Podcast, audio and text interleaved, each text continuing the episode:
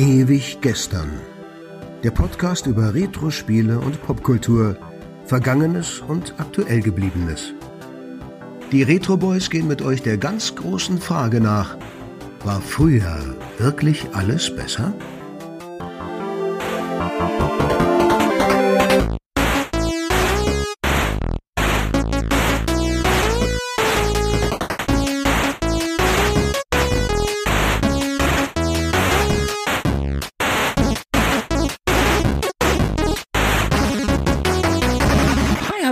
Herzlich willkommen. 14 Tage sind rum und es ist mal wieder ewig gestern mit den Retro Boys. Ich bin Markus Ich bin Tobi. und wir sind allein. Das stimmt. Zu zweit. Zu zweit. Und was heißt das? Glaubt ihr? Ist aber nicht so. Nee, Filippo und Sebo haben sich abgemeldet für heute. Markus und ich sitzen hier heute ganz alleine und wir sprechen nicht über den Amiga. Also nicht so richtig. Nicht so richtig. Der wird mal am Rande erwähnt, aber es ist keine Amiga-Sprechstunde, liebe Freunde. Nee, falls ihr euch da schon zu früh gefreut haben solltet, müssen wir euch leider enttäuschen. Aber wir haben was anderes Tolles zu besprechen. Es wird mal wieder klassisch. Sehr klassisch. Oh ja. Denn das Spiel, über das wir heute sprechen, hat ein Genre geprägt, zumindest auf der Konsole. Und auch heute hat GoldenEye noch eine wirklich riesige Fanbase, was daran liegen dürfte, dass es einer der ersten 3D-Shooter auf einer Konsole, also genauer gesagt auf dem N64 war. Äh, Tobi, ich habe dich jetzt mal ein bisschen machen lassen, ne? Ja. Äh, wir sprechen nicht über Golden Eye, wir sprechen über Golden Axe. Oh.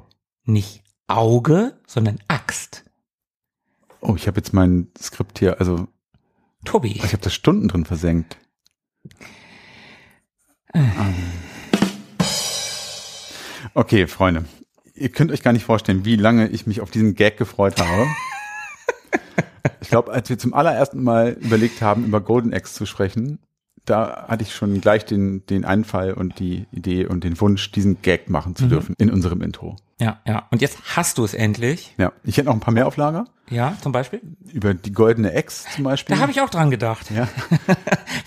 Wenn man seine Ex-Freundin golden anmalt, dann ist es ja die Golden Axe. Ja. Oder die olden Gags, die, die alten Gags. Goldene Gags oder so. Olden Gags. Nee, okay, reicht, reicht. Lass uns mal in die zeitliche Einordnung gehen. Okay. Ja, wir sprechen übrigens über Golden Axe, falls es jemand irgendwie noch unklar sein sollte. Ja, genau. Golden Axe.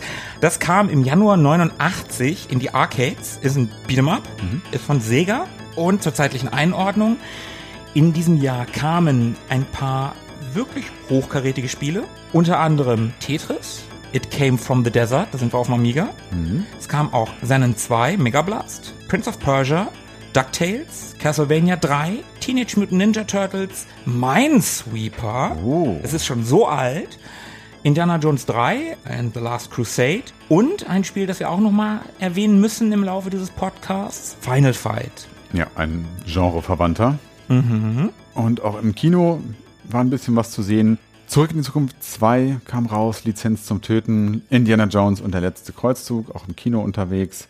Batman ist erschienen, Ghostbusters 2 und nicht zu vergessen Harry und Sally. Das ist gar kein schlechtes Jahr, ne? Ja, wie so viele aus dieser Ecke, ne? Wir haben ja noch nicht schon mal festgestellt, dass das Jahr 1993 auch ein tolles Jahr gewesen ist. 92 auch. 92 auch. Also ich muss auch schon sagen, also gerade so diese auslaufenden 80er und die beginnenden 90er, das war schon wirklich eine tolle Zeit, in der sehr, sehr viele popkulturelle Schätze geboren wurden. Hast du irgendeinen dieser Filme nicht gesehen? Hm, Ich glaube, ich habe Harry und Sally nicht gesehen. Oh, das musst du nachholen. Das ist gut. Also vielleicht habe ich ihn mal gesehen, habe ich aber keine Erinnerung dran. Ansonsten habe ich die alle gesehen und bevor du mich jetzt gleich fragst, ob ich alle Spiele gespielt habe, nee, habe ich nicht. Also It Came From The Desert habe ich nicht gespielt. Das habe ich auch nicht gespielt. Das war der Amiga-Klassiker. Nie weiß, gespielt. Ja, haben wir letztens mal in einer Sprechstunde gehabt, Mhm. kurz zumindest. Und äh, Castlevania 3 habe ich auch nicht gespielt, Das habe ich mir gedacht. aber ansonsten zumindest so ein bisschen angespielt. Ja, ja, geht mir genauso. Geht mir genauso. Und wo wir gerade bei Persönlichem sind, lass uns das Spiel doch mal persönlich einordnen. Wie ist unsere Geschichte mit Golden Axe, Tobi? Also meine allererste Begegnung mit Golden Axe hatte ich auf dem Amiga. Das müsste bei dir gewesen sein. Bei dir habe ich ja viel vor dem Amiga gesessen. Ich hatte ja zu der Zeit noch keinen. Also da haben wir viel gemeinsam gezockt. Ich schätze, das war so 93. würde ich Ja, so spät. Ich hätte es noch früher verortet, aber kann sein. Vielleicht auch früher, 92, 93. Ich setze das immer so ein bisschen mit unserer Konfirmandenzeit gleich, weil wir uns da ja wieder über den Weg gelaufen sind. Mhm. Das war 93, also 92 begann, glaube ich, der Konfirmandenunterricht. 93 war dann die Konfirmation. Ja, dann auf jeden Fall schon 92. Irgendwie in dem, in der Ecke muss das gewesen sein. Und es war zu zweit auf jeden Fall immer ein großer Spaß. Das weiß ich noch. Das haben wir schon ganz gerne immer mal wieder gespielt. Das war ja auch eins von deinen ersteren Spielen, glaube ich Mhm, Ja, ja, ja. würde ich sagen, so die erste Rutsche. Und für mich war Golden Axe eigentlich auch eines der ersten Beat'em-Ups, beziehungsweise Brawler, die ich gespielt habe, wobei ich auch Double Dragon 2, The Revenge auf dem NES vorher schon gern gespielt habe. Aber das war schon ein Spiel, was ich durchaus öfter mal bei dir und später auch auf meinem Amiga gespielt habe. Und für mich ist es also schon so eine Art Blaupause des Brawler-Genres, auch wenn die Bezeichnung heutzutage anderen Spielen zugesprochen wird. Aber da haben wir ja gerade schon kurz eine kleine Andeutung gemacht. Ja, ja. Wie sah es denn bei dir aus? Ich weiß das nicht mehr so ganz genau. Also wahrscheinlich habe ich das irgendwie mal im Kaufhaus auf Mega Drive als erstes gesehen. Vermute ich. Wir haben ja leider in Deutschland keine Arcade-Kultur. Insofern habe ich da gar nichts vorzuweisen. Das erste Mal so richtig gespielt habe ich das garantiert auch auf dem Amiga. Und ich habe das wirklich gerne gespielt. Ich meine, hey, Barbaren, Conan, die Barbaren, Kocek und Gore. ja, richtig, richtig. Die das Barbaren. war schon alles ziemlich cool. Aber, dass es sich dabei um Beat'em Up handelt, also um einen Brawler, das wusste ich nicht. Und tatsächlich habe ich in der Zeit ja auch Final Fight gespielt und ich habe die Ähnlichkeiten dieser beiden Spiele nicht wahrgenommen. Für mich war das einfach ein Spiel, war kein Jump'n'Run. Ich hätte das aber auch nicht benennen können in der damaligen Zeit. Und wie gesagt, die, die Ähnlichkeiten zu Final Fight, keine Ahnung, habe ich vielleicht auch wegen der Waffen nicht wahrgenommen, die die Figuren haben und weil das Setting auch so ganz anders war. Kann ich nicht sagen. Geht mir mit äh, Double Dragon aber an der Stelle genauso. Also ich hätte auch wahrscheinlich nicht die Idee gehabt, die beiden in einen Genretopf zu schmeißen. Und die gehören ja noch viel mehr in einen Genre-Topf, Double Ja. Dragon und Golden Axe. Aber wie du gerade gesagt hast, für mich war das auch einfach ein Spiel. Ich würde auch nicht meine Hand dafür ins Feuer legen, dass ich so ein Spiel nicht als Jump'n'Run bezeichnet hätte damals. Also man konnte springen, man konnte laufen. Ja, ja, ja. Also okay. ich glaube, um Genre habe ich mir da wirklich sehr, sehr wenig Gedanken gemacht zu der Zeit. Ja, das stimmt.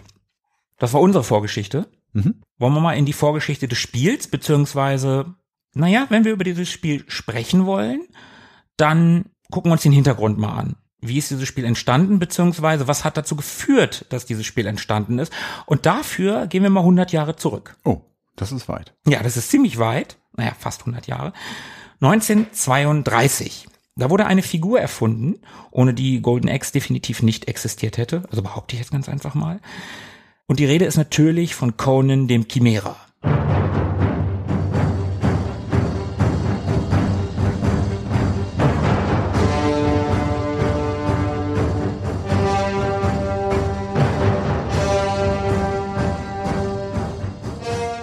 Übrigens, ich bin hier in unserem Skript über den Begriff Chimera gestolpert und wie wahrscheinlich die meisten hatte ich keine Ahnung, was das sein soll. Also ich Die meisten. Werf das na jetzt du, mal in den Raum. Ey, das ist, ja, bin ich gespannt, was die Community sagt. Also ich habe den Begriff zumindest noch nie gehört, weil ja nun mal immer von dem Barbaren die Rede ist. Und der kommt dann ja auch noch, aber in dieser ersten Originalfassung ist Conan halt nun mal Chimeria, was ein Hinweis ist auf seine Zugehörigkeit zum gleichnamigen Barbarenvolk, dem er entstammt. Ja, danke. Danke für diesen Einschub. Ich musste das recherchieren, ich wusste das nicht. Das mit dem Chimera hätte ich gewusst. Okay. Und Conan wurde vom US-amerikanischen Autor Robert E. Howard erdacht. Und wie gesagt, 1932 wurde das erste Mal eine Geschichte von Conan publiziert, und zwar im Weird Tales Magazin. Aber die Romanfigur als solches ist für Golden Axe gar nicht so wichtig. Und darum überspringen wir jetzt mal fünf Jahrzehnte und begeben uns in das Jahr 1982. Oh, das war schnell. Ja, richtig. Manchmal kann ich auch schnell. Wie war das nochmal, 82? Ja, da kam Sebo, schade, dass du heute nicht hier bist. Grüße gehen raus. Da kam einer von Sebos absoluten Lieblingsfilmen, einer seiner Weihnachtsklassiker, den er jedes Jahr Weihnachten gucken muss.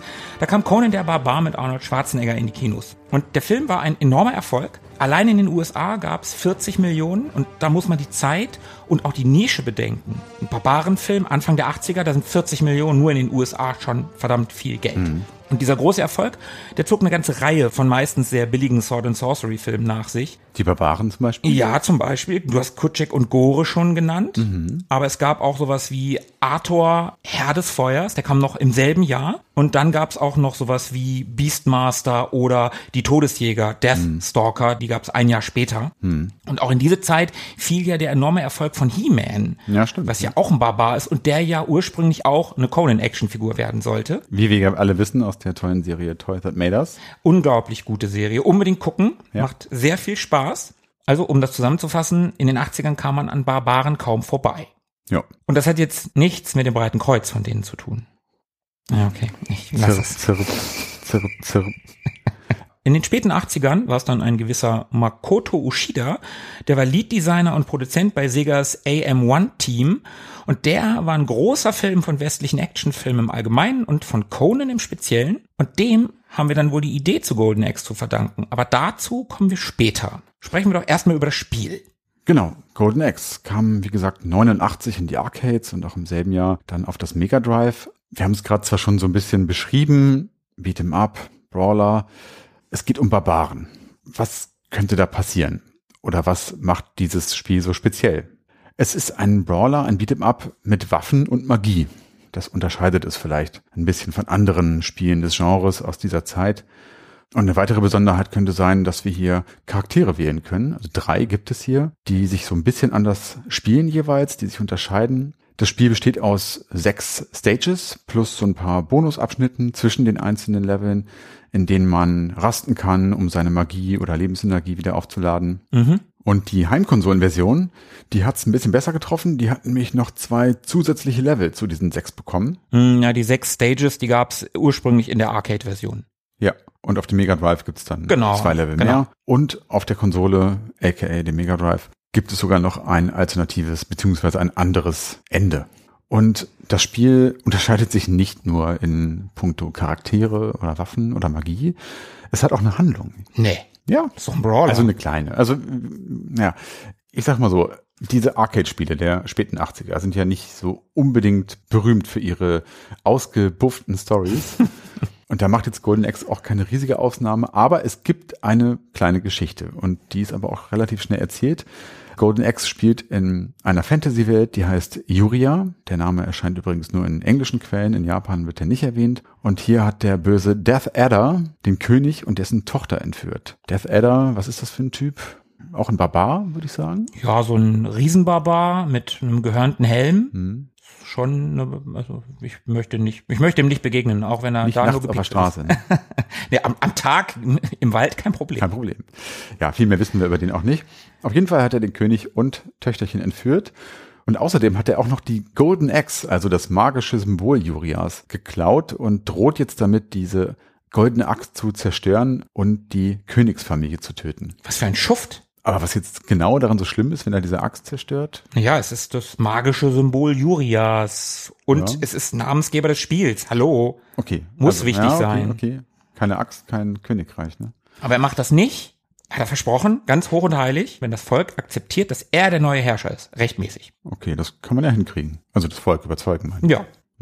Naja, jetzt gibt's drei Krieger, die erwähnten drei Charaktere, die wurden entsandt, um Death Adder das Handwerk zu legen. Und alle drei haben auch noch zufälligerweise eine persönliche Rechnung mit dem Knaben offen. Da wären zum einen der schwertschwingende Barbar Ex-Battler, der den Tod seiner Mutter rächen will. Ex-Battler, ne? Also mhm. Ex-Battler, schwertschwingend, also er kämpft nicht mit einer Axt. Achso, ich dachte der ehemalige Bettler, der jetzt zur Rechnung gekommen ist.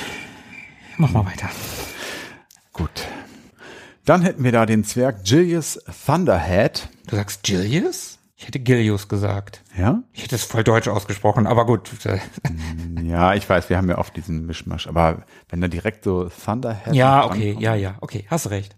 Naja, also dessen Zwillingsbruder wurde auf jeden Fall natürlich auch von den Herrschern von Death Adder ermordet. Und zu guter Letzt haben wir dann noch die Amazone Tyrus Flair, deren Eltern von Death Adder getötet worden sind. Also das ist ein ganz schön fieser, fieser Kerl. Absolut, also wirklich hauptberuflich durch und durch böse. Und ja, zu den Hintergründen der einzelnen Charaktere gibt's je nachdem, wo man so schaut, tatsächlich noch ein paar Infos dazu, wie sich da die Geschichte dieser Typen genau gestaltet hat und wie sich das so im Hinblick auf die Spielhandlung zugetragen hat. Also hier hatte ich gerade gesagt, sie wurden entsandt ich hatte irgendwo anders gelesen, dass sie sich zufällig begegnet sind in Gefangenschaft oder bei irgendwas anderem, weiß ich nicht mehr genau. Aber ja, ich glaube, so langläufig ist die Geschichte, dass sie entsandt worden, schon die, die wo zutrifft. Mhm. Und wenn man das Spiel dann startet, dann gibt es einen netten Auswahlschirm, wo so ein Skelett, das beide Hände so nach vorne hält mhm. und auf diesen Händen sind, je nachdem, ob man allein oder zu zweit spielt, die drei Charaktere drauf und die drehen sich so schön. Mhm. Und dann sucht man sich halt, also jeder Spieler sucht sich einen aus. Ja. Finde ich einen sehr, sehr netten Screen. Und auf der Arcade-Version und ich meine auch auf dem Amiga hatte man dann noch so einen netten Effekt, dass die jeweils nicht gewählten Charaktere in so einer Explosion verschwinden. Der Amiga Drive hat es nicht, leider. Aber das war, war schon ein cooler Effekt zum Einstieg. Und das sei noch der Vollständigkeit halber gesagt, es können nicht beide Spieler den gleichen Charakter spielen. Stimmt, wie wir gestern rausgefunden haben. Genau, genau. Und wenn das Spiel dann startet, ist das alles schon schlimm genug. In der Ingame-Grafik schon kommt ein verletzter Mann auf uns zu und einer von Edders Schergen bringt den dann vor unseren Augen um. Und dabei handelt es sich um einen gewissen Alex, den scheinen die Helden zu kennen. Und mit seinem letzten Atemzug erzählt er dann von der Entführung des Königs und der Tochter und er bittet dann die Helden, ihn, also Alex, zu rächen. Ja, und das lassen wir uns doch nicht zweimal sagen. Ich meine, wir sagen dem Sterbenden jetzt nicht, dass wir sowieso unterwegs sind, um Edda zu töten oder ihm das Handwerk zu legen. Wir sind nur deinetwegen unterwegs. Alex. Auf jeden Fall, Alex. Hey, deinetwegen. Vertrau uns, nur deinetwegen. Wir werden dich rächen, sonst wären wir niemals losgezogen. Ja, richtig, richtig. Übrigens ist auch Alex nur in der Arcade-Version zu sehen. In den anderen wird er lediglich erwähnt oder fehlt komplett. Und die Arcade-Version ist übrigens auch die Version, über die wir heute hauptsächlich sprechen. Mhm. Wir haben ja gerade schon festgestellt, dass sich die drei Charaktere, die drei Helden so ein bisschen anders spielen und steuern lassen. Aber wo liegen denn jetzt nun die Unterschiede? Also wie spielt sich das Spiel im Allgemeinen? Gibt es da neben den optischen Unterschieden der Figuren noch einen spielerischen möglicherweise? Und da kann man schon mal sagen, Ex-Battler, also der Barbar, den habe ich übrigens immer gerne genommen, früher zumindest, also mein Standardkämpfer. Das ist so der Durchschnittstyp, ne? So Best of both worlds, der kann alles. Der ist einigermaßen stark, der ist einigermaßen magisch begabt und mit dem kann man eigentlich wenig falsch machen. Ne? Mhm ist sehr gefällig, würde ich sagen. Mhm. Der hat Erdmagie und zaubert so eine Art Erdbeben. Mhm. Und wenn seine Magie, kommen wir später noch zu, wenn die voll aufgeladen ist, dann bricht unter ihm beziehungsweise in der Mitte des Bildschirms quasi so ein Vulkan aus. Das sieht recht beeindruckend aus. Ja, ja, finde ich auch doch, ja. Dann haben wir da den Julius Thunderhead, den Zwerg und der ist mit seiner Axt deutlich stärker, überraschenderweise. Also ich hätte jetzt eigentlich gedacht, dass der Barbar natürlich der stärkste Charakter sein würde, dass der Zwerg vielleicht aufgrund seiner Größe eher ein bisschen wendiger ist, aber das ist hier nicht der Fall. Also Julius ist wirklich ein bisschen stärker mit seiner Axt, ein bisschen mehr Power. Dafür hat er die schwächste Magie. Ja, mit Abstand. Und das sieht auch am wenigsten beeindruckend aus von allen, finde ich. Der zaubert halt Blitze. Ja. Also da kommen Blitze aus dem Himmel und umhüllen die Gegner. Hm. Ist jetzt nett, aber ja. Ja, ja, ja. Gehen wir lieber weiter. Und dann haben wir noch Tyrus Flair, die Amazone. Und äh, die hat auch die größten magischen Fähigkeiten. Die ist im Nahkampf etwas weniger stark, aber ihre Magie ist mit Abstand am beeindruckendsten. Ja, auf jeden Fall. Also wenn das Ding voll aufgeladen ist, die Magieleiste, dann fegt ein Drache, also man sieht nur den Kopf und ein bisschen Hals, aber der fegt über den Bildschirm und lässt Feuer regnen. Also das ist schon wirklich beeindruckend. Das ist ein großes, großes Sprite. Ja, die lässt sich auch gut steuern. Habe ich auch zum, naja, nicht zum ersten Mal jetzt in der Vorbereitung gespielt, aber ich hatte die vorher noch nicht so oft. Fand die auch ganz gut. Ja, ich habe die tatsächlich auch am liebsten genommen. Mhm. Ja, also man sieht schon, die Verteilung der Stärken und Schwächen ist schon mal relativ typisch hier für das Genre. Auch so die Charaktere, das ist alles nichts, was man noch nie gesehen hätte. Die Figuren steuert man übrigens mit äh, Joystick und drei Tasten, mhm. zumindest auf der Arcade.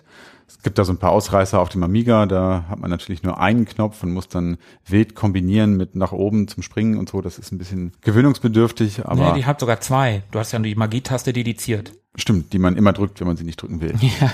Ja, ja. Aber hier auf der Arcade haben wir einfach drei Tasten. Eine zum Magie auslösen, eine zum Springen, eine zum Schlagen. Mhm, genau.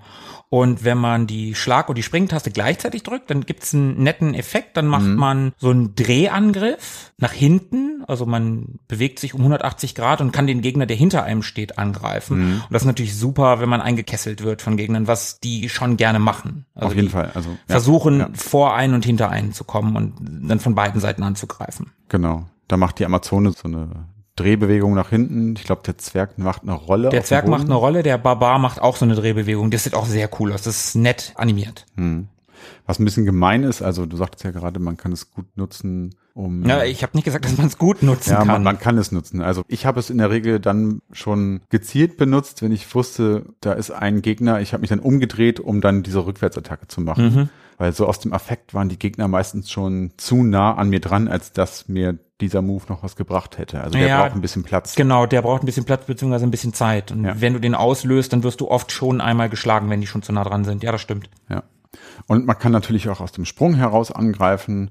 Das geht relativ einfach, ist, glaube ich, so die einfachste Form des Angriffs. Aber Mhm. wie du mir gestern offenbart hast, ist das auch der Angriff mit dem wenigsten Schaden. Also ich weiß nicht, ob es der wenigste ist, aber es macht auf jeden Fall weniger Schaden als so ein vollständiger Angriff, wenn du die Angriffstaste halt durchmasht. Aber was ganz witzig ist, wenn du hochspringst, du kannst ja zigmal mit dem Schwert schlagen. Ne? Also du kannst ja die ganze Zeit drücken und während er springt, macht er zigmal bit, bit, bit, bit, bit und schlägt immer wieder zu. Ne? Ja, ja. Also der geht eigentlich immer, der ist relativ einfach umzusetzen. Mhm. Wenn man das Steuerkreuz zweimal nach vorne drückt oder den Joystick halt, da beginnt unsere Heldin oder unser Held zu rennen. Und aus dem Rennen heraus kann man auch einen Angriff machen, der den Gegner immer umwirft, auch nicht so viel Schaden macht, aber den Gegner immer umwirft. Tyrus macht einen Kick, Ja. einen Flying Kick und die beiden Jungs machen, glaube ich, so einen Schulterangriff, ne? Die, Ich glaube, der Zwerg nimmt seinen Helm mit den Hörnern. Ich glaube, er macht so eine Art Kopfnuss mit seinem Wikingerhelm. Übrigens, nur so zur Vollständigkeit, wir haben hier einen Brawler, wir laufen natürlich von links nach rechts den Screen entlang, bewegen uns also auf der horizontalen, aber auch auf der vertikalen Ebene, hm, wir können in die Tiefe gehen. genau, nach oben und unten. Das ist sehr hilfreich, wenn man angegriffen wird und nicht nach hinten oder vorne kann, dann ist es immer sinnvoll, diese vertikale Achse zu verwenden, um dann aus dem, aus der Situation rauszukommen. Und wo wir gerade beim Angriff sind, so ganz allgemein, wenn man die Schlagtaste, ich habe ja gerade schon gesagt, die kann man ordentlich meshen, schön immer drauf rumkloppen. Und wenn man die Schlaganimation komplett ausführt, das ist nicht immer der gleiche Schlag, wenn man nah genug am Gegner dran steht und das Ding durchbekommt, also alle Schläge setzt, dann gibt's eine für mich super ikonische Angriffsanimation. Also dann kniet sich der Gegner hin, also weil der halt ein paar Mal getroffen wurde, der geht dann in die Knie und dann nimmt unser Held oder unsere Heldin den Knauf seines Schwertes oder seiner Axt und kloppt dem so ein paar Mal auf den Kopf mit dem Knauf. Genau, und da gibt's so ein herrliches Plock, Plock. Und das ist so ein befriedigendes Geräusch, das ist so cool. Komm, das spiel mal kurz ein. Ja, herrlich. Oh ja, ganz, ganz toll. Also die Soundeffekte mag ich eh total gerne in dem Spiel. Ja, am Ende kommt man sich fast ein bisschen verarscht vor, wenn Gegner das auch machen. Ne? Die Skelette machen das unter anderem auch. Ja, total. Das ist wirklich, als hätten sie sich's abgeguckt. Das ist ein bisschen seltsam. Also fühlt sich schon so an, als wäre das so der eigene Finishing Signature Move und dann kommen die Skelette und machen das nach. Das ist irgendwie seltsam. Und vielleicht können wir an der Stelle noch mal ganz kurz erwähnen, wie wir das Spiel so in der Vorbereitung erlebt haben. Also auf was wir es so gespielt haben. Mhm. Worauf hast du es denn gespielt? Ich habe es alleine in der Vorbereitung auf meinem Raspberry gespielt, also den MAME-Emulator genutzt. Und da habe ich tatsächlich auch mit jedem der drei Charaktere einmal durchgespielt. Hatte da den Eindruck, dass mir der Zwerg am besten gefallen hat. Und wir haben es ja gestern nochmal gemeinsam gespielt. Mhm, das stimmt, aber vorher habe ich es auch schon alleine gespielt. Da habe ich es auf der Xbox Series X in der Sega Vintage Collection von der Xbox 360. Das ist ja alles kompatibel miteinander, glücklicherweise. Und da habe ich es mit einem normalen Controller gespielt. Das war auch alles cool. Aber wie du eben gerade ja schon gesagt hast, wir haben gestern noch mal eine Session eingelegt. Und das war richtig geil. Ich habe ja einen MVSX-Automaten, also so einen kleinen Dreiviertel Arcade-Automaten. Und da ist Golden Axe, die Arcade-Version von Golden Axe mit drauf. Und das haben wir tatsächlich relativ stilecht. Ja, der Automat ist ein bisschen zu klein, aber trotzdem relativ stilecht im Stehen am Arcade-Automaten gespielt. Das war schon geil. Das ja, hat echt das, Spaß das gemacht. ist wirklich super. Das war wirklich, wirklich cool. Und gleich im Anschluss haben wir es dann auch nochmal, also wirklich nahtlos ineinander übergehend, haben wir es dann nochmal auf dem Mega Drive gespielt. Erst haben wir es auf dem Amiga gespielt. Stimmt, vorher noch die Amiga-Version und dann nochmal den Mega Drive angeschaut, um wirklich, ja, die ganz frischen Eindrücke nochmal so zu vergleichen. Und es war alles so nah wie so ohne weiteres möglich. Ne? Also die Amiga-Version haben wir auf dem Amiga Mini gespielt. Und die Mega Drive-Version haben wir auf meinem Mega SG gespielt, der Analog-Konsole mit originaler Cartridge. Also viel näher kommt man ans Original nur mit Original. Ja, und das war schon cool. Also da fallen einem auch tatsächlich dann sehr, sehr deutlich die Unterschiede auf, die mir jetzt so in der Erinnerung gar nicht mehr geläufig waren. Also ich hätte jetzt gar nicht gedacht, dass sich die Varianten so stark unterscheiden. Aber wenn man sich gerade die Amiga-Version gegenüber der Arcade anschaut, Oder auch der Mega Drive-Version. ja, aber die ist noch ein bisschen besser als die Amiga-Version. Also Ja, die ist sagen- erheblich besser, meine ich. Also die, Ja, ja. die, also wir kamen ja von der Amiga-Version, die war okay, und dann gehst du auf die Mega Drive-Version und denkst auf einmal, Gott, wie flüssig läuft das. Das Mhm. läuft jetzt mit 60 Frames und dann hast du überhaupt erst gemerkt, dass die Amiga-Version wahrscheinlich mit 30 Frames läuft, also total ruckelig war eigentlich. Also hast du beim Spielen weniger gemerkt, aber Mhm. den Unterschied hast du halt ganz extrem gemerkt und auch grafisch ist die Mega Drive-Version viel schöner als die Amiga-Version, finde ich. Ja. Steuerungstechnisch sowieso, weil die Amiga-Version nur zwei Tasten hat. Das stimmt, ja. Na gut, die Grafik der Arcade-Version ist natürlich über jeden Zweifel erhaben. Das ist die beste Version, definitiv mit Abstand. Auf jeden Fall. Die Amiga-Version kam mir zu schnell vor. Da habe ich mich noch gefragt, ob die Emulation einfach zu schnell ist. Auf dem Mega Drive war es dann aber ähnlich schnell. Und Aber nicht ganz so schnell. Ja, aber es kam ja auch von Cartridge. Also die Mega Drive-Version wird ja echt gewesen sein. Ja, ja, wenn auf jeden von Fall. Cartridge gekommen ist. Und wahrscheinlich, also könnte ich mir vorstellen, dass die Amiga-Version auch einfach nativ schon so ein bisschen schneller gewesen ist. Mhm. Also die Arcade-Version muss man schon sagen, die ist ein bisschen behäbiger. Und was mir an der Amiga-Version dennoch besser gefällt als an den beiden anderen, ist die Musik. Also Mhm. der Amiga-Soundtrack, der Amiga-Chip ist leider ah, das, das klingt einfach geiler, das klingt satter. Also die Melodien, das kann man auch nochmal erwähnen, sind die gleichen, also es ist derselbe Score, aber die Ausführung, der Sound, der Sound ist einfach geiler.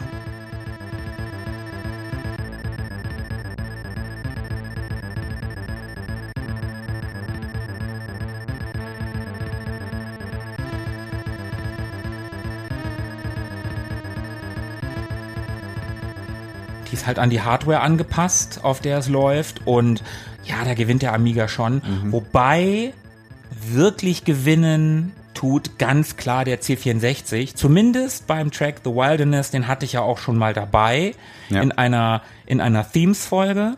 Aber bevor wir jetzt zu deep in die Musik eintauchen, wir haben ja gerade auch schon über Grafik gesprochen. Ja, Und man merkt schon, wenn man sich das anguckt, das ist kein Kinderspiel. Also es ist nicht super krass, aber es ist kein Spiel, was seinen Fokus auf Kinder richtet, so wie Kirby oder so. Das Spiel kommt in recht gedeckten Farben, ist sehr erdig, sehr martialisch und ein bisschen düster. so Fantasy-Setting halt. Genau, es ist halt ein Low-Fantasy-Setting, ganz klar.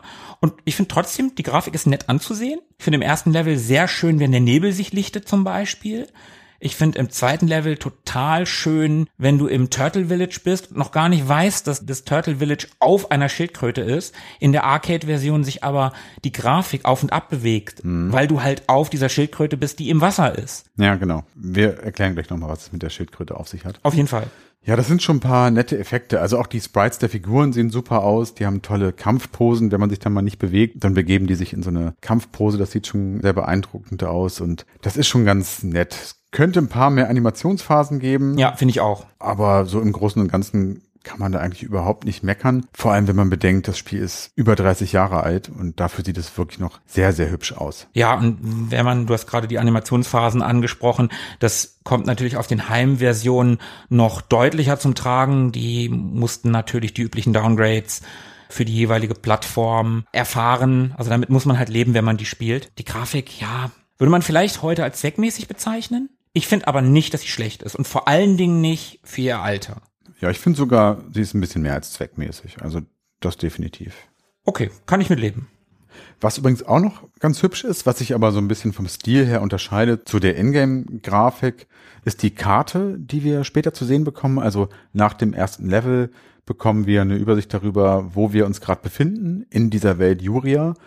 Und die zeigt so ein bisschen die Progression an, wo wir uns lang bewegen aktuell und wo es uns hinführen wird. Und das ist so, ja, so eine stilisierte alte Karte, so eine Schatzkarte, Landkarte, mhm mit so ganz hübsch eingezeichneten Orten, auf denen wir uns da gerade befinden. Mhm. Und da malt dann eine Feder mit roter Tinte unseren Weg nach, mhm. wo wir uns dann aktuell befinden. Und rechts neben der Karte wird dann die Story weitererzählt. Also ja. man kann da tatsächlich das lesen und bekommt eine Geschichte mhm. erzählt. Das ist ganz nett. Das fängt einen so ein bisschen ein, das holt einen so ein bisschen in die Welt. Man mhm. erfährt so ein bisschen was über das Geschehen und darüber, wie es dort so aussieht. Und das ist irgendwie ein ganz netter, nicht notwendiger, aber ein ganz netter Effekt. Mhm. Ja, und jetzt haben wir gerade schon ganz kurz die Musik angesprochen. Die ist gut. Das ist ein toller Soundtrack. Mhm. Den ich übrigens auch auf Platte habe. Stimmt, stimmt. Ich habe den auf Schallplatte, ja, ja. Ja, ja, ja, ja.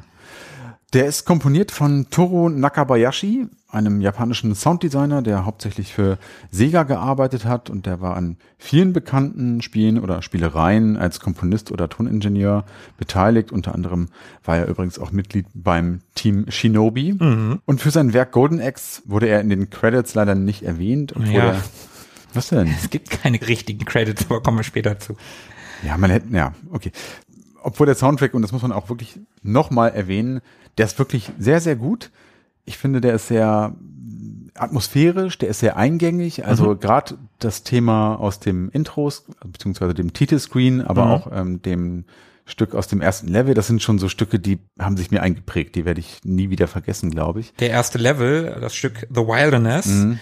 Ausgerechnet das ist ja nicht von Herrn Nakabayashi, sondern von einem seiner Kollegen, nämlich Herrn Yo Takada.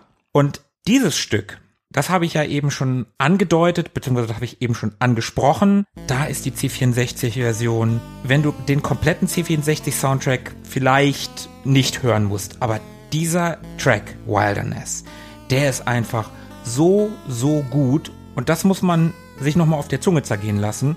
Hier hat der kleine Sid-Chip, der uralte C64, die Arcade ausgestochen, das Mega Drive und auch den Amiga, der soundtechnisch für mich immer überlegen bleiben wird, fast allen Systemen gegenüber. Aber gut, ist natürlich auch mein persönlicher Geschmack.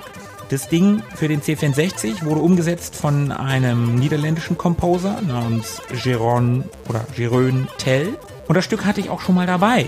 Nämlich in unserer Themes Like Yesterday Folge 5. Das war unsere 33. Episode. Hm. also schon ein paar Tage her. Und da kann ich einen kleinen Shoutout machen an den Paul Kautz von Game Not Over. Der hat nämlich, ich glaube, in seiner Jukebox direkt davor hatte er das Ding dabei. Ich habe das vorher noch nie gehört und ich habe das da in dieser Folge gehört und habe gedacht, ich habe C64, habe ich überhaupt keinen Deal mit, aber ich habe mhm. mich so in dieses Stück verliebt, dass ich gedacht habe, ich muss das mitnehmen. Also danke, lieber Paul. Ohne dich hätte ich das niemals kennengelernt. Vielen Dank. Ja, das ist tatsächlich überraschend gut. Ich erinnere mich daran, dass ich genau wie du dieses Stück auch gerne mit in die Folge gebracht hätte. Beziehungsweise ich hatte es mir auch schon auf die Liste geschrieben, auf meinen Pile an Themes, die ich gerne mal mitnehmen möchte. Dann bist du mir zuvor gekommen. Ja, das ist wirklich sehr, sehr gut. Du bist mir auch schon bei Sachen zuvor gekommen. Das ist schon okay. Genau. Aber das Spiel besteht nicht nur aus Musik, es gibt auch Level. Wir haben bereits erwähnt, die Arcade-Fassung hat sechs davon. Und das beginnt wenig überraschend mit dem ersten. also ich, ich bin überrascht. Ich lache gerade vor Überraschung. Ja, also nicht so Tarantino, ne, wo es dann gerne mal mit dem Ende beginnt mhm, und dann, mhm. wir sind hier schön linear unterwegs. Also, Stage 1, das sind die Village Outskirts, beziehungsweise die eben schon erwähnte Wilderness. Und dieser Level ist relativ trostlos, man ist in der namensgebenden Wildnis unterwegs, es gibt viele tote Bäume, so ein bisschen Nebel im Hintergrund, aber der lichtet sich irgendwann und dann kommt auch so ein bisschen Farbe ins Spiel, zumindest gibt es so ein kleines bisschen Grün zwischen den Bäumen, was dann hier und da mal auftaucht und es ist so ein bisschen Tutorial, ne? was so ein sanfter Einstieg. Es erwarten den Spieler erstmal leichte Gegner. Man begegnet so kleinen Kobolden oder Gnomen, die Säcke auf dem Rücken tragen. Die ganz, ganz klein sind, die also uns so bis zum Stiefel gehen. In dem Fall ja auch keine Gegner sind. Genau, das sind Charaktere, die wir ausquetschen können, um ihnen mit einem Kick Loot aus dem Rucksack zu kloppen. Mhm, ja, das sind so kleine blaue Fläschchen. Die blau gekleideten Kobolde haben Zauberfläschchen dabei. Es gibt auch noch grün gekleidete, die kommen aber später erst. Und damit können wir unsere Zauberenergie auffüllen. Und du hast ja vorher schon gesagt, ein paar leichte Gegner, dann kommen zweimal, glaube ich, Kobolde. Ja, die kann man auch mehrmals treten, ne? Die kommen Teilweise, rein. genau, teilweise kann man die mehrmals treten. Irgendwann verschwinden sie von alleine wieder. Und dann begegnet uns auch das erste Bizarrian. Das sind Reittiere, Bizarrian, sehr nett. Im ersten Level, da begegnet uns das sogenannte Cockatrice, umgangssprachlicher Chicken Leg. Und das ist ganz witzig. Das ist ein Design, das hat der Makoto Ushida aus seinem vorigen Spiel Arched Beast übernommen. Da war es ein Gegner. Oh, okay. Und hier ist es ein Reittier. Und das schlägt mit seinem Schwanz aus und schlägt damit die Gegner um. Aber warum heißt das Chicken Leg? Ja, das hat halt so Hühnchenbeine, ne? Oder ist damit die gesamte Form, dieses, diese gebogene Form? Ich gemeint? denke mal, das sind nur die Beine. Also ich glaube nicht, dass es die ganze Form ist. Keine Ahnung, aber ich weiß es nicht. Wer es weiß, wenn es irgendwer besser weiß. Ist auch lila übrigens? Ja, so lila-gelb, ne? Ja. Hast du die Bazarians, also kommen ja später noch mehr, kommen wir gleich zu. Hast du die gerne benutzt? Ja, also früher nicht so, ehrlich gesagt. Echt? Ja, da war mir das egal, aber ich habe sie jetzt inzwischen schätzen gelernt. Also dieses Chicken Leg, dieses erste Bizarrian, finde ich so mittel irgendwie. Das ist ganz okay, aber ja, ist jetzt auch nicht so richtig befriedigend, das zu benutzen. Also das ist schon okay, aber man ärgert sich nicht, wenn es wieder weg ist. Also man kann da ja aufspringen, beziehungsweise die kommen in den Screen rein, beritten von einem Gegner und den hat man dann meistens schnell runtergekloppt und dann ist das sozusagen frei. Man kann dann selber drauf aufsteigen, so lange bis man selber wieder runtergeprügelt wird. Und wenn es ein paar Mal passiert ist, also wenn es mehrere Auf- und Abstiege gab, dann verschwindet es auch wieder. Ja, dann läuft es weg. Genau, dann läuft es weg. Also ich habe die schon ganz gerne benutzt. Dieses Chicken Leg jetzt nicht so richtig, an dem hing ich nicht so, aber die anderen Bizarrians, die wir noch kennenlernen werden, die fand ich das schon cooler. Hm, Ja, sehe ich genauso. Ja. Als Bossgegner gibt's hier übrigens die Bad Brothers. Das sind so zwei große, glatzköpfige, etwas dicke Typen, Kräftige. sehr kräftig. Ja. Zwillinge. Ja, richtig. Die sehen exakt gleich aus, sind relativ groß, sind schon natürlich schwerer als der Durchschnittsgegner, aber ist auch machbar. Ja. Ist okay. Die haben so einen Streithammer, glaube ich. Ne? Und lachen immer so dämlich zwischendurch. Ja, stimmt. Wackeln vor Lachen. Ja, nee, schwierig sind die eigentlich nicht wirklich. Nee. Dass es zwei sind, ist halt ein bisschen doof. Ja, das stimmt. Die machen auch immer diese Laufattacke. Das kann auch ganz stimmt, schön ja, nerven. ja, ja. Muss man immer nach oben oder unten ausweichen. Weil so eine richtige Ausweichtaste gibt's nicht. Übrigens kann man in der Boss-Arena, das finde ich ganz witzig, äh, einen äh, Wegweiser sehen zum Turtle Village. Kommen wir gleich zu. Ja, aber bevor wir da hinkommen, nachdem wir die beiden Bad Brothers erledigt haben, brauchen wir natürlich erstmal eine kleine Rast und äh, es ist Nacht und wir liegen am Lagerfeuer und schlafen und dann kommen diese garstigen Gnome wieder vorbei und wir befinden uns somit in der ersten Bonus-Stage. Hm, ja, die haben wir vorhin ja schon kurz angesprochen. Genau. Und hier in dieser Bonus-Stage haben wir es erstmal nur mit einem Gnom zu tun, der uns hier nachts, während wir schlafen, unser Loot wieder abnehmen möchte. Das schafft er auch, aber wir wachen natürlich auf und können dann mit ein paar ordentlichen Tritten uns das Zeug zurückholen, wenn wir Glück haben. Wenn wir Glück haben, sogar ein bisschen mehr. Ne? Also Genau. man, man kann Ja, mit ja. Plus rausgehen. Ja, ja, das stimmt. Und ja, dann verschwindet er auch irgendwann wieder und die Nacht ist vorbei. Und danach wirft man noch einen Blick auf die eben beschriebene altertümliche Karte und dann geht's auch schon weiter in den nächsten Level. Genau, das besagte Turtle Village. Wir sind in Level 2.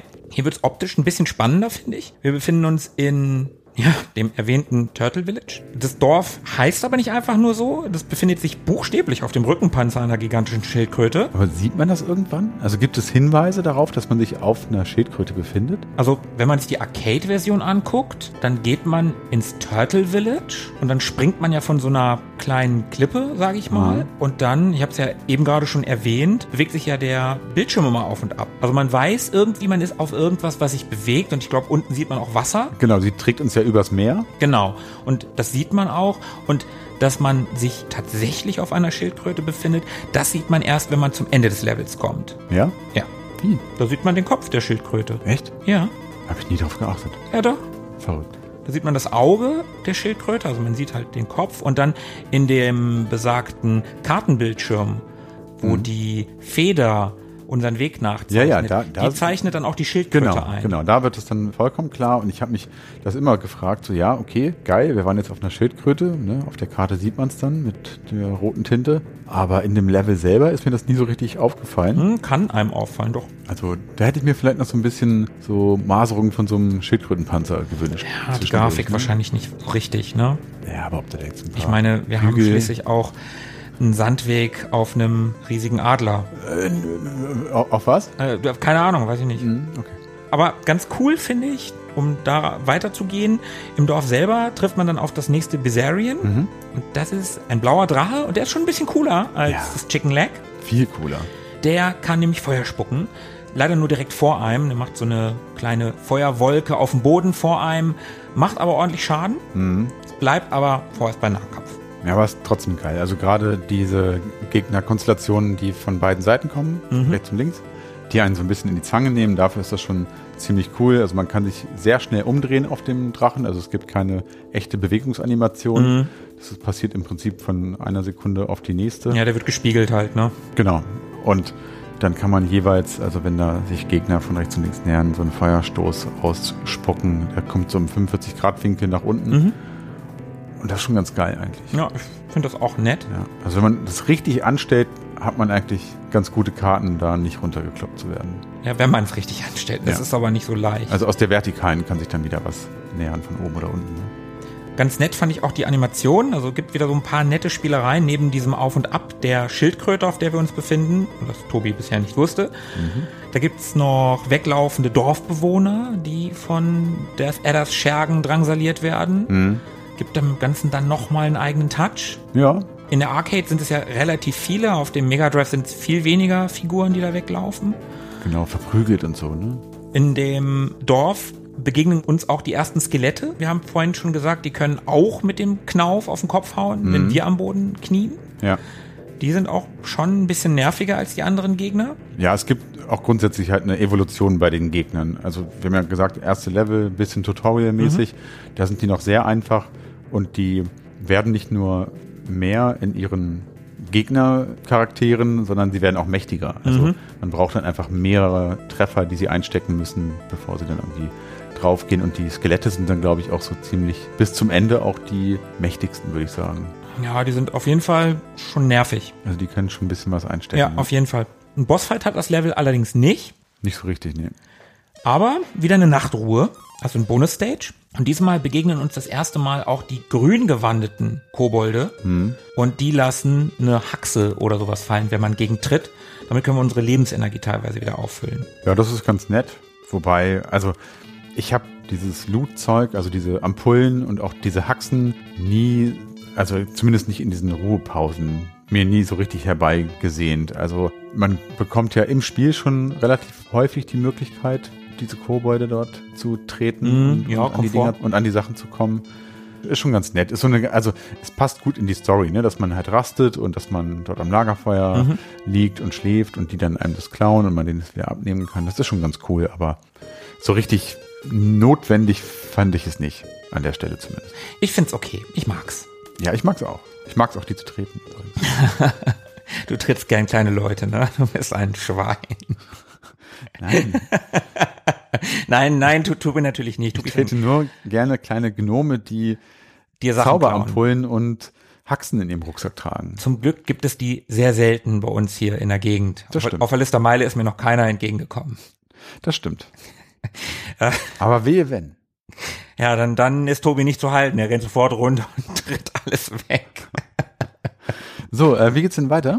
Ja, wir sehen den Kartenbildschirm, haben wir eben schon kurz erwähnt. Die gigantische Schildkröte wird eingezeichnet und die Story erzählt uns, dass die Schildkröte uns über das Meer getragen hat. Das hast du eben auch schon angedeutet. Und dann kommen wir in den dritten Stage. Genau, wir sind wieder auf dem Festland und jetzt geht's, wie du behauptest, runter von der Schildkröte in eine kleine Stadt. Ja, ich habe eben behauptet, das wäre schon im zweiten Level, kommt aber erst jetzt am Anfang des dritten Levels. Ich kann mich da gar nicht Und dann dran sieht man die, den Kopf der Schildkröte bzw. deren Auge. erinnern. Echt, da kann ich mich wirklich überhaupt nicht dran erinnern. Also ich, nee, nee, Das ist so oft durchgespielt die letzten Tage. Ja, ne? ja, aber nee, da habe ich nicht drauf geachtet. Beim nächsten Mal. Na gut. Wir lernen hier das nächste Bizarrian kennen.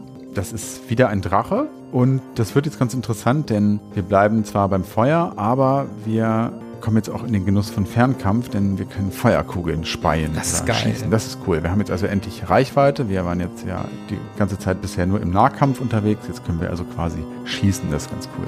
Ja, aber trotzdem muss man vorsichtig sein. Das Spiel zieht den Schwierigkeitsgrad jetzt langsam an. Gegner kommen jetzt öfter selbst mal auf Reittieren. Ja, wobei Schwierigkeitsgrad in Anführungszeichen, muss man auch sagen. Ne? Ja, ich finde schon. Ich ja. finde schon, dass das spätestens jetzt geht es langsam los. Wir kommen jetzt hier auf einen Dorfplatz und im Hintergrund gibt es wieder so eine kleine nette Spielerei. Da hängt ein Schild mit der Aufschrift Biergarten Sega.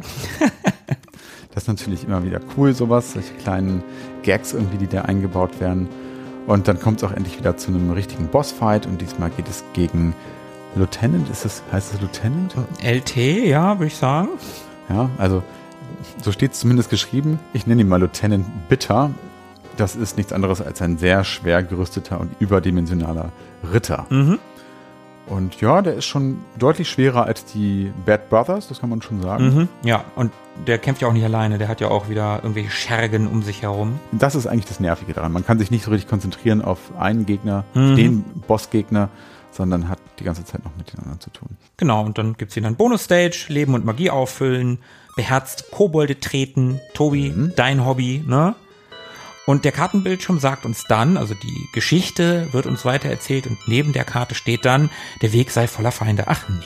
Danke, lieber Kartenbildschirm. Stage 4. Und das ist tatsächlich der Weg zu Death Adders Burg, also unserem Hauptantagonisten. Mhm. Und das geht vom Dorfplatz über so eine Art Zugbrücke auf einen kleinen Pfad. Und der ist von riesigen Federn gesäumt. Merkwürdig, merkwürdig. Ja, sehr merkwürdig, ja. Aber groß bewundern kann man das Ganze nicht, denn aus dem Boden erheben sich dann auch schon gleich wieder viele Skelettkrieger und fangen an uns zu nerven. Aber wenn man so ein bisschen auf den Hintergrund achtet, stellt man schnell fest, dass es stürmisch wird und dass sich auch der Himmel farblich verändert. Der wechselt so von blau zu rosa.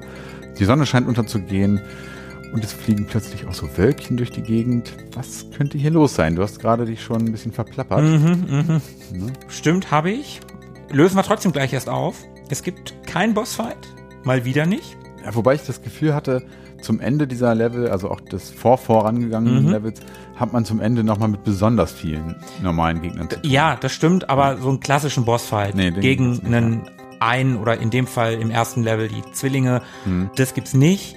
Es gibt aber wieder die übliche Bonus-Stage und es gibt den Kartenbildschirm und da erfährt man, dass die Federn zu einem riesigen Adler gehört haben, der uns zur Burg des Adders geflogen hat.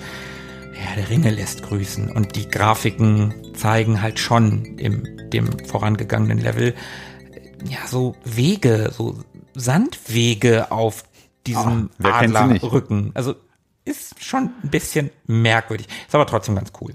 Ja, Zumindest kommen wir jetzt in die fünfte Stage. Eagles Head heißt die. Und den sieht man auch. Auch ich habe ihn gesehen. Ja, ja, sehr gut. Also den habe ich tatsächlich auch bemerkt. Ja, der ist aber auch nicht zu übersehen. Du gehst ja direkt vor seinem Auge, vor seinem Kopf lang, wenn du da von ihm runterspringst. Ja, ich glaube, das bewegt sich auch so ein bisschen. Mm, bin ich mir gerade nicht ganz sicher. Ich, ich habe auf die Gegner geachtet. Aber es wäre schön, wenn. Wobei ich einmal von dieser blöden Brücke, also man ist da auf so einem kleinen Steg und wenn man zu weit nach vorne geht, fällt man runter und dann verliert man direkt ein komplettes ja. Leben. Das ist mir auch einmal passiert. Mir auch, mehr als einmal sogar. Ja, und dann bewegt man sich von diesem kleinen Steg auf so eine Art Steinbrücke und mhm. bekämpft natürlich weiter allerlei Feinde und jetzt tauchen mittlerweile Bosse als normale Gegner auf. Ist mhm. ja auch nichts Ungewöhnliches in dem Genre, zieht aber nochmal den Schwierigkeitsgrad ein bisschen an. Wobei ich das Gefühl hatte, dass die als normale Gegner nicht ganz so stark waren wie als Bosse. Das kann sein. Ich finde es ein bisschen, also es stört mich nicht weiter, das wäre übertrieben, aber finde es immer cool, wenn ein Bossgegner ein Bossgegner bleibt mhm. und nicht dann nochmal einfach so in dem Level auftaucht. Das also machen halt sehr, sehr viele Spieler, ja, ne? Wir kennen es ja von Alex Kidd in Shinobi World, da treffen wir die Bossgegner ja später auch nochmal wieder. Aber da sind sie immer noch Bossgegner. Genau, das finde ich auch okay.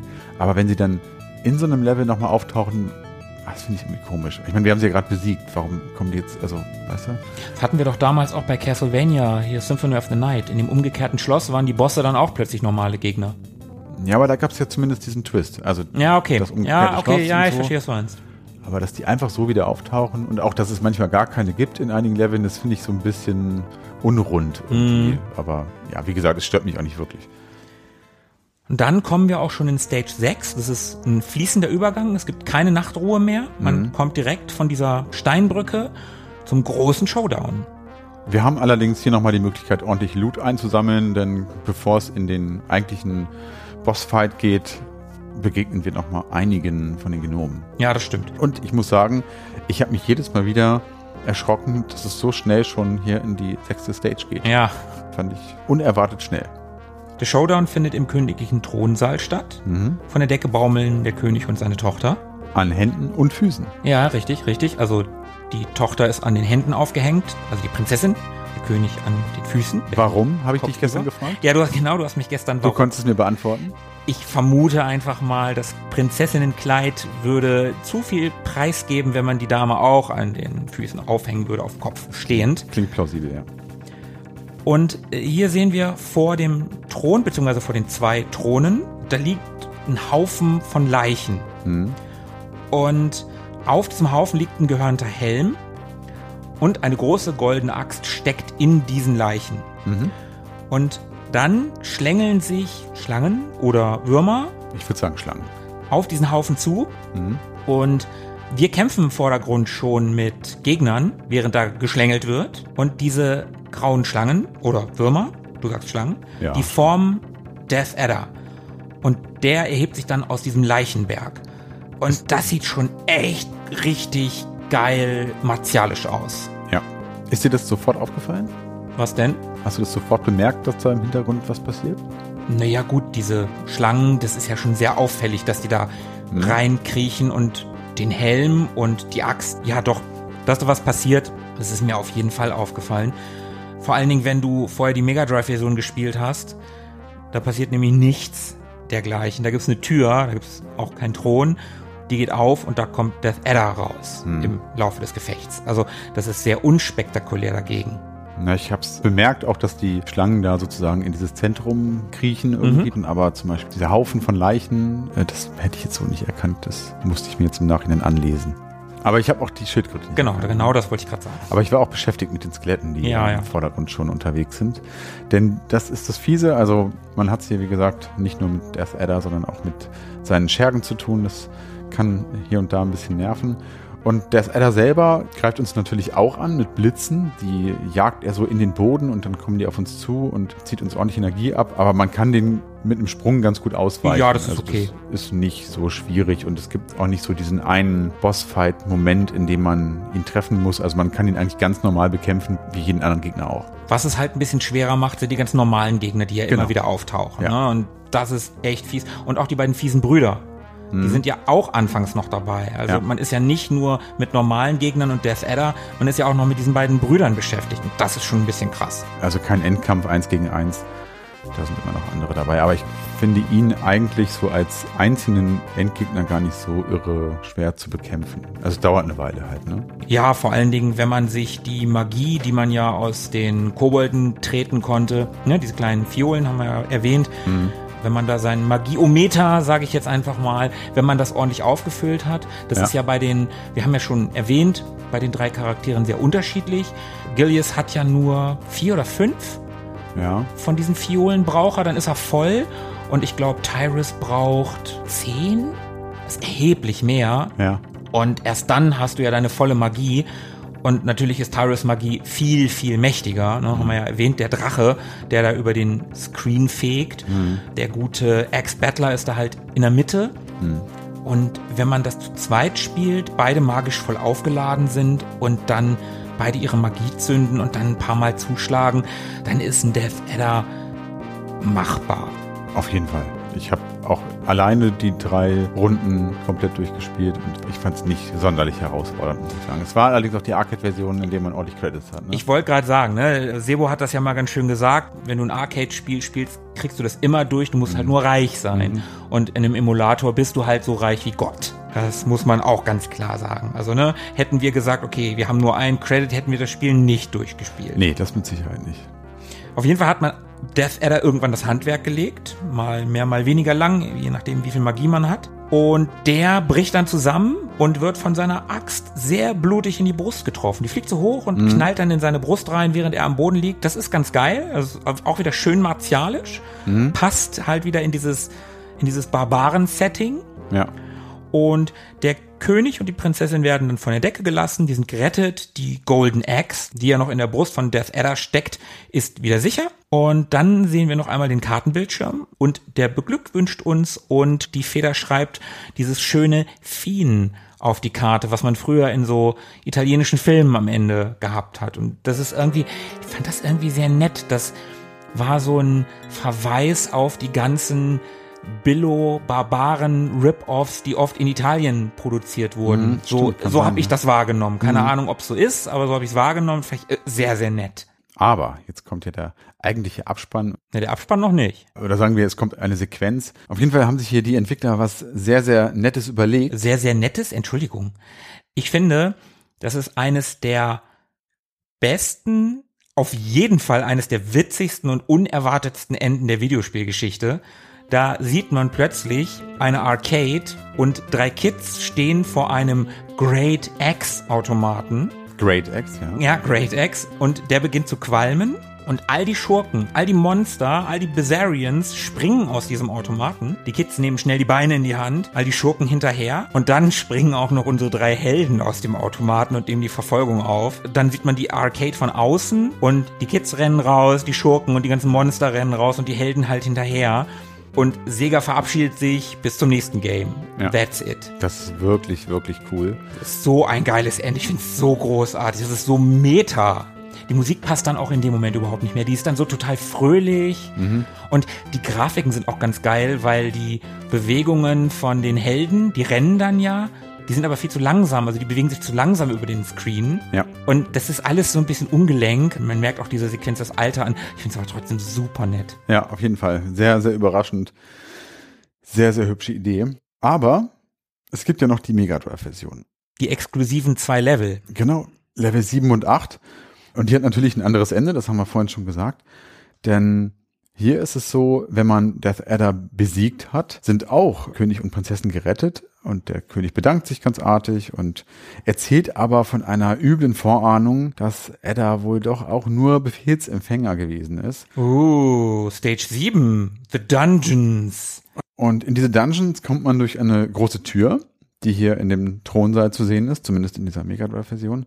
Ja, das ist die, durch die Ada ja auch gekommen ist. Genau. Und ja, dieser Level ist so relativ, ja, so ein bisschen langweilig. Ja, ich finde den auch ein bisschen langweilig. Eintönig. Ist halt ein Dungeon unter der Burg. Ja, Aber, ja gut, du hast schon recht, er ist ein bisschen langweilig, aber ey, wir spielen auch die Heimvariante und das muss alles ein bisschen downgegradet werden. Es ist ein extra Level. Komm, so schlimm ist es nicht. nein, schlimm bestimmt nicht. Es gibt die üblichen Gegner, es gibt Skelette, aber auch diese Bosse werden wieder als normale Gegner eingesetzt. Und es ist ganz nett. Zum Beispiel gibt es da im Hintergrund so stehende Statuen, die dann zum Leben erwachen. Das ist wirklich ganz nett. Also das ist nochmal ein anderer Twist, das gab's vorher im Spiel nicht. Genau. Es gab zwar so Steinkrieger, ne? Diese dunklen Varianten. Ach so, ja, ja, Keine ja, Statuen, ja, ja, genau. so. Es waren keine Statuen, die kamen auf den Boden irgendwie oder so, ne? Aber Genau, die habe ich nicht so als, ob die jetzt aus Stein waren, keine Ahnung. Ich glaube schon. Und dann geht's schon wieder nahtlos in Deathbringers Thronsaal. Das ist nämlich der eigentliche Schurke. Gar nicht Death Adder, sondern Deathbringer.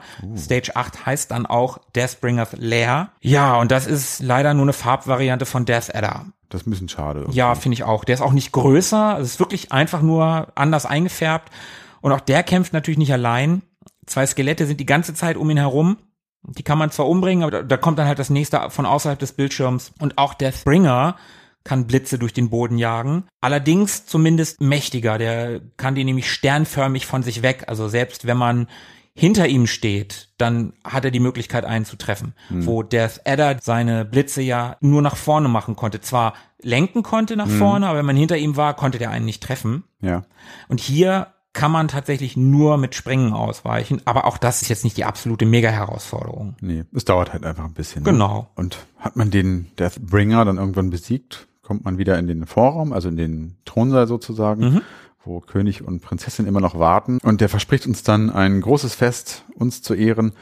Und ja, dann kommt noch ein letztes Mal der Kartenbildschirm und dann kommt der Abspann. Allerdings nicht mit den Namen der Programmierern, so wie man es erwarten würde, was natürlich auch ganz nett gewesen wäre. Ja, wir haben den Musiker schon erwähnt, der nicht im Abspann steht, aber auch, steht auch sonst keiner im Abspann. Außer Ja, die ganzen Charaktere aus dem Spiel, die werden hier nochmal vorgestellt.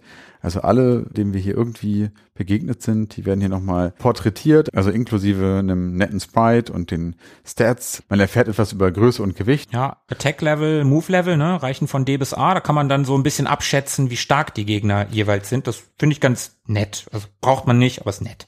D und A. Death, Adder. Der Rätselknacker. Ah nee, das ist was anderes.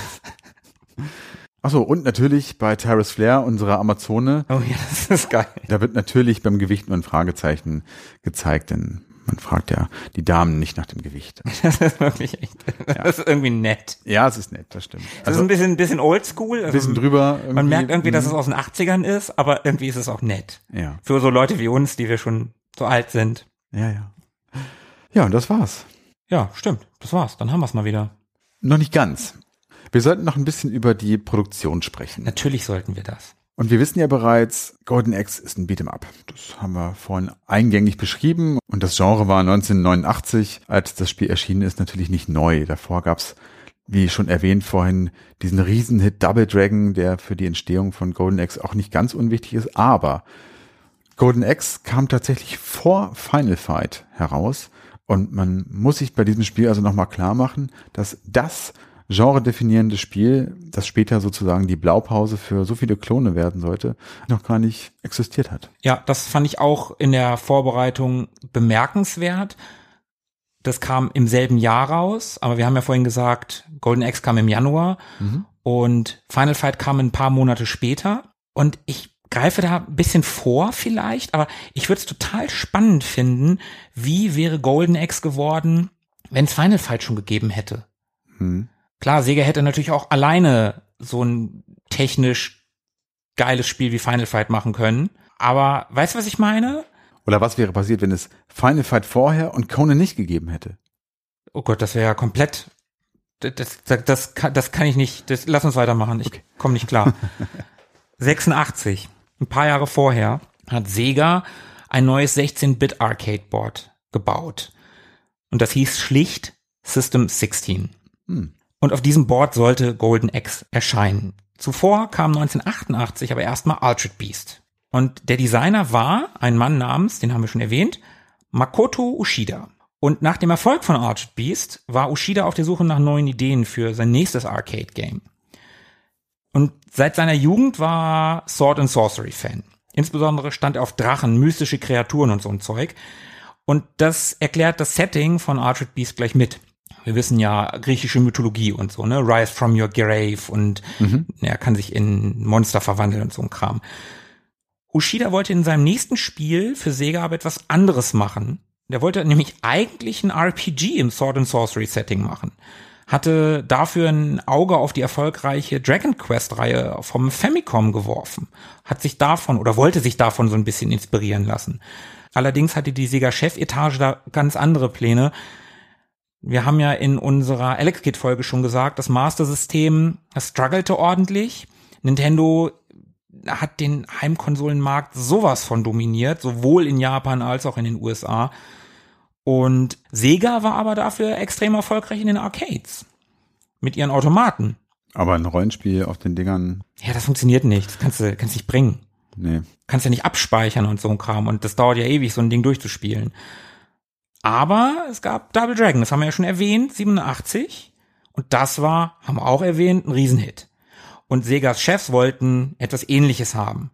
Ushida wollte aber zumindest keinen reinen Double Dragon Klon machen. Also hat er gesagt, okay, dann machen wir zumindest irgendwie Sword and Sorcery. Daran wollte er festhalten. Die Herleitung finde ich jetzt hier ganz niedlich irgendwie, denn während der Entwicklung dieses neuen Spiels hat er sich wohl ein Videotape von Conan dem Barbaren ausgeliehen und das hat er äh, sehr, sehr oft geschaut. Man sagt so oft, dass es schon begann zu leiern. Ja, das ist wirklich geil.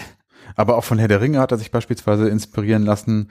Zumindest hatten es ihm die Illustrationen so rund um Mittelerde sehr angetan. Das kann man natürlich auch, wir haben es vorhin ja an einem Beispiel von dem Adler irgendwie kurz mal Mhm. erwähnt, das kann man schon sehen. Also aus heutiger Sicht sind es halt klassische Fantasy-Elemente, aber speziell diese Adler-Geschichte ist natürlich dem Herr der Ringe entliehen. So. Ja, und die Schildkröte könnte man von Terry Pratchett, ich weiß nicht, wann kam das erste Scheibenweltbuch. Oh, das weiß ich nicht, da bin ich raus. Ja, ich weiß es leider auch nicht, aber was ich weiß, und das finde ich auch wieder ganz nett, der Herr Ushida hat in einem Interview mal gesagt, könnte er, so wie er wollte, würde er Gandalf zum Präsidenten wählen. Oh ja. Das finde ich ganz geil. Also der war auch schon Herr der Ringe-Fan. Ja. Anfangs sollte das Spiel übrigens noch Battle Axe heißen, allerdings gab es da wohl ähm, ja, Lizenzprobleme mit dem Titel und eine Zeit lang hieß es dann erstmal Broad Axe. Das war ein Titel, mit dem sich so das Team auch ganz gut anfreunden konnte. Ich finde, es klingt schrecklich. Ich finde es auch nicht gut. Habe ich vorhin noch drüber nachgedacht, ob es nur ist, weil man Golden Axe gewöhnt ist. Also ich hätte Battle Axe auch besser gefunden. Hm. Broad Axe, ich weiß nicht. Nee. Nee, nee. Also das war schon gut, dass sich dann der Präsident von Sega so entschieden hat, dass das Spiel Golden Axe heißen soll. Ja, wegen des gelblichen Farbtons der Axt, die Gilius trägt. Ach echt? Mhm. Okay, das wusste ich nicht. Ja, aber Ushida war kein Fan. Der hat den Namen gehasst, also Golden Axe. Er wollte das unbedingt Broad Axe nennen. Allerdings hatte die Befürchtung gehabt, dass Sega bzw. der rachsüchtige Präsident, nicht Gandalf, sondern der von Sega, dass er das Spiel nicht in die USA bringen würde, wenn er es nicht Golden Axe nennen würde. Und da hat er wohl recht gehabt, weil es gibt tatsächlich, also er erzählt es heutzutage so, dass ihm das auch gesagt wurde. Mhm. Wenn er das nicht umbenennen würde, kommt das nicht in die USA. Jetzt stell dir mal vor, Final Fight wäre vorher rausgekommen. Conan hätte es nicht gegeben Mhm. und das Ganze hätte Broad Axe gehießen. Das ist doch, das geht doch alles gar nicht. Das hätte doch gar nicht Broad ohne Conan. Also es wäre doch gar kein Barbaren-Setting ohne Conan. Ich sag doch, dass Das- mein Kopf explodiert gleich. Komm, schnell weiter. Aber ganz nett, er hat zumindest einen Teilerfolg gehabt, der Ushida. Denn äh, auf dem Title Screen, der übrigens auch super geil ist, den haben wir noch gar nicht erwähnt, Ja. da ist so ein fettes Kanji gepixelt, also japanische Schriftzeichen. Und da sind auch die Waffen der drei Helden drin. Also da Mhm. ist eine, eine Axt drin, da sind Schwerter drin und ich glaube auch ein, ein Streithammer oder ein Kriegshammer ist da drin. Ja. Und ich habe unterschiedliche Quellen gefunden. Die einen sagen, dieses Kanji heißt Broad Axe und die anderen sagen, das heißt Battle Axe. Also ich habe tatsächlich beides mal in den Google Translator geschmissen, Mhm. Englisch-Japanisch und wenn ich das Kanji richtig gelesen habe, müsste es Battle heißen. Ah, okay. Naja gut, dann ist es wirklich noch die ganz alte Version. Haben sie das vielleicht so früh schon gepixelt und hatten dann keinen Bock mehr, das umzubauen? Und der Präsident von Sega hat gesagt, ach kack drauf, in Amerika kann eh keiner Kanjis lesen. Das ist ein bisschen komisch, ist es ja schon. Ja. Auf jeden Fall ist das ein geiler Title Screen. Das Golden X kommt dann so rein, gewirbelt irgendwie und steht dann da drunter. Ja. Aber wie gesagt, zumindest ein kleiner Erfolg für Ushida. Das ist doch schön. Eigentlich wollte man übrigens aus dem Spiel ein Dreispieler-Spiel machen. Das wäre geil gewesen. Ja, tatsächlich. Aber äh, die Engine konnte nur sechs Figuren gleichzeitig darstellen, also wurde das auch schnell wieder verworfen. Und ein weiter wichtiger Punkt, ich habe ja schon gesagt, Ushida wollte nicht einfach Double Dragon kopieren und darum haben sie auch die Leute bewaffnet. Also alle haben ja Waffen. Es gibt ja keine unbewaffneten Figuren, also außer die Leute, die man nicht angreifen kann und die Kobolde. Aber die Helden haben alle Waffen, die Gegner haben alle Waffen. Das führte aber auch zu einem Problem, nämlich die Reichweite der Spieler beziehungsweise der Figuren. In klassischen Beat'em-Ups ist es ja so, du sammelst eine Waffe ein und hast damit mehr Reichweite. Ja. Hier hast du ja aber immer eine Waffe. Also eigentlich zu viel Reichweite. Du kommst gar nicht so nah an den Gegner ran. Du bist immer zu weit weg und kannst ihn treffen. Also haben die das so ein bisschen umgangen, haben die Figuren ein bisschen kleiner gemacht und haben auch die Posen der Figuren so ein bisschen nach hinten verlagert. Wenn du da mal drauf achtest, Mhm, diese, stimmt, ja. diese, diese Kampfposen oder die du vorhin erwähnt hast, wenn du die Figuren mal nicht bewegst, Mhm. dann sind die immer so leicht nach hinten gebeugt oder zur Seite, dass die Waffe in eine bestimmte Richtung eher so auf der Mitte des Körpers positioniert wird. Darum haben die das gemacht und dadurch wurde der Angriffsradius ein bisschen kleiner und dadurch weniger mächtig. Ja. Dafür holte man aber bei den Bossen, haben wir ja schon gesagt, und der Magie haben wir auch schon gesagt, aber alles raus, was an Größe und Macht zu holen war. Ne? Da haben wir wirklich große Sprites, wir haben wirklich große Effekte. Das ist schon beeindruckend. Ach, übrigens, weil du gerade Magie gesagt hast, ich habe gelesen in so einem Interview mit dem Ushida, Da hat er erwähnt, dass sie bewusst keine Wassermagie benutzt haben. Also Ach. wir haben ja erfahren Erdmagie, Feuer und Blitz Mhm. Und oder Wetter, irgendwie sowas. Und äh, Wassermagie haben sie äh, extra nicht benutzt, weil Wasser ja zum Heilen da ist und nicht zum Schaden machen. Ja, auch eine geile Logik, ne? Das fand ich ganz Man kann ja auch ertrinken in Wasser, also dann halt. Aber ja, okay. Haben sich immerhin Gedanken gemacht. Ja. Und übrigens, es gibt noch einen kleinen Unterschied zwischen der japanischen und der westlichen Version. Und zwar gibt es da, also in der japanischen Version, ein ganz nettes Intro. Das, ja, finde ich ein bisschen schade, dass das nicht geschafft hat, aber auch, wenn man sich die damaligen Indizierungen so anschaut, auch verständlich. Zumindest sieht man da so eine Szene, wo der Ex-Battler einem anstürmenden Gegner tatsächlich den Kopf abschlägt, der dann so, ja, blutend Richtung Kamera fliegt und so ein paar Blutspritzer gegen, ja, gegen den Screen irgendwie äh, spratzt. Das ist ziemlich cool. Ja, Also das ist wirklich geil. sehr blutig. Kann man sich auf YouTube angucken. Finde ich ein bisschen schade, aber ja, wie gesagt, auch verständlich irgendwie. Total verständlich, weil wenn wir dann uns angucken, wie es mit Golden X weiterging, gerade bei uns wurde das Spiel ja tatsächlich 1989 von der BPJS, also damals noch, heute heißt sie ja BPJM, früher waren es Schriften, heute sind es Medien, indiziert. Das ist wirklich so albern. Ja, albern wird es, wenn du dir die Geschichte weiter anguckst. 2006 kam ja eine Mega Drive Collection für die PS2. Da wurde diese Collection und damit auch das Spiel ab 12 freigegeben. Und die Indizierung wird noch ein bisschen lächerlicher, wenn du dir anguckst, dass Golden Axe bei seiner Veröffentlichung im Wii Shop ab 6 freigegeben wurde. Ab sechs, ne? Ab 6. Vorher indiziert. Und du hast vorhin noch gesagt, es richtet sich nicht an Kinder. Ja, ja, richtig, richtig. Aber wir sind ein bisschen vorgeprescht nach Deutschland. Golden Axe war nämlich ein Hit. Das war ein Arcade-Hit und nicht nur in Japan, sondern überall auf der Welt. Das muss man ganz klar sagen. Aber ja, bei uns, wir haben ja keine Arcades gehabt, bei uns also nicht der Fall, ist trotzdem auf dem Index gelandet. Im selben Jahr, 1989, im Dezember, erschien Golden Axe für das zu dem Zeitpunkt noch sehr neue Mega Drive.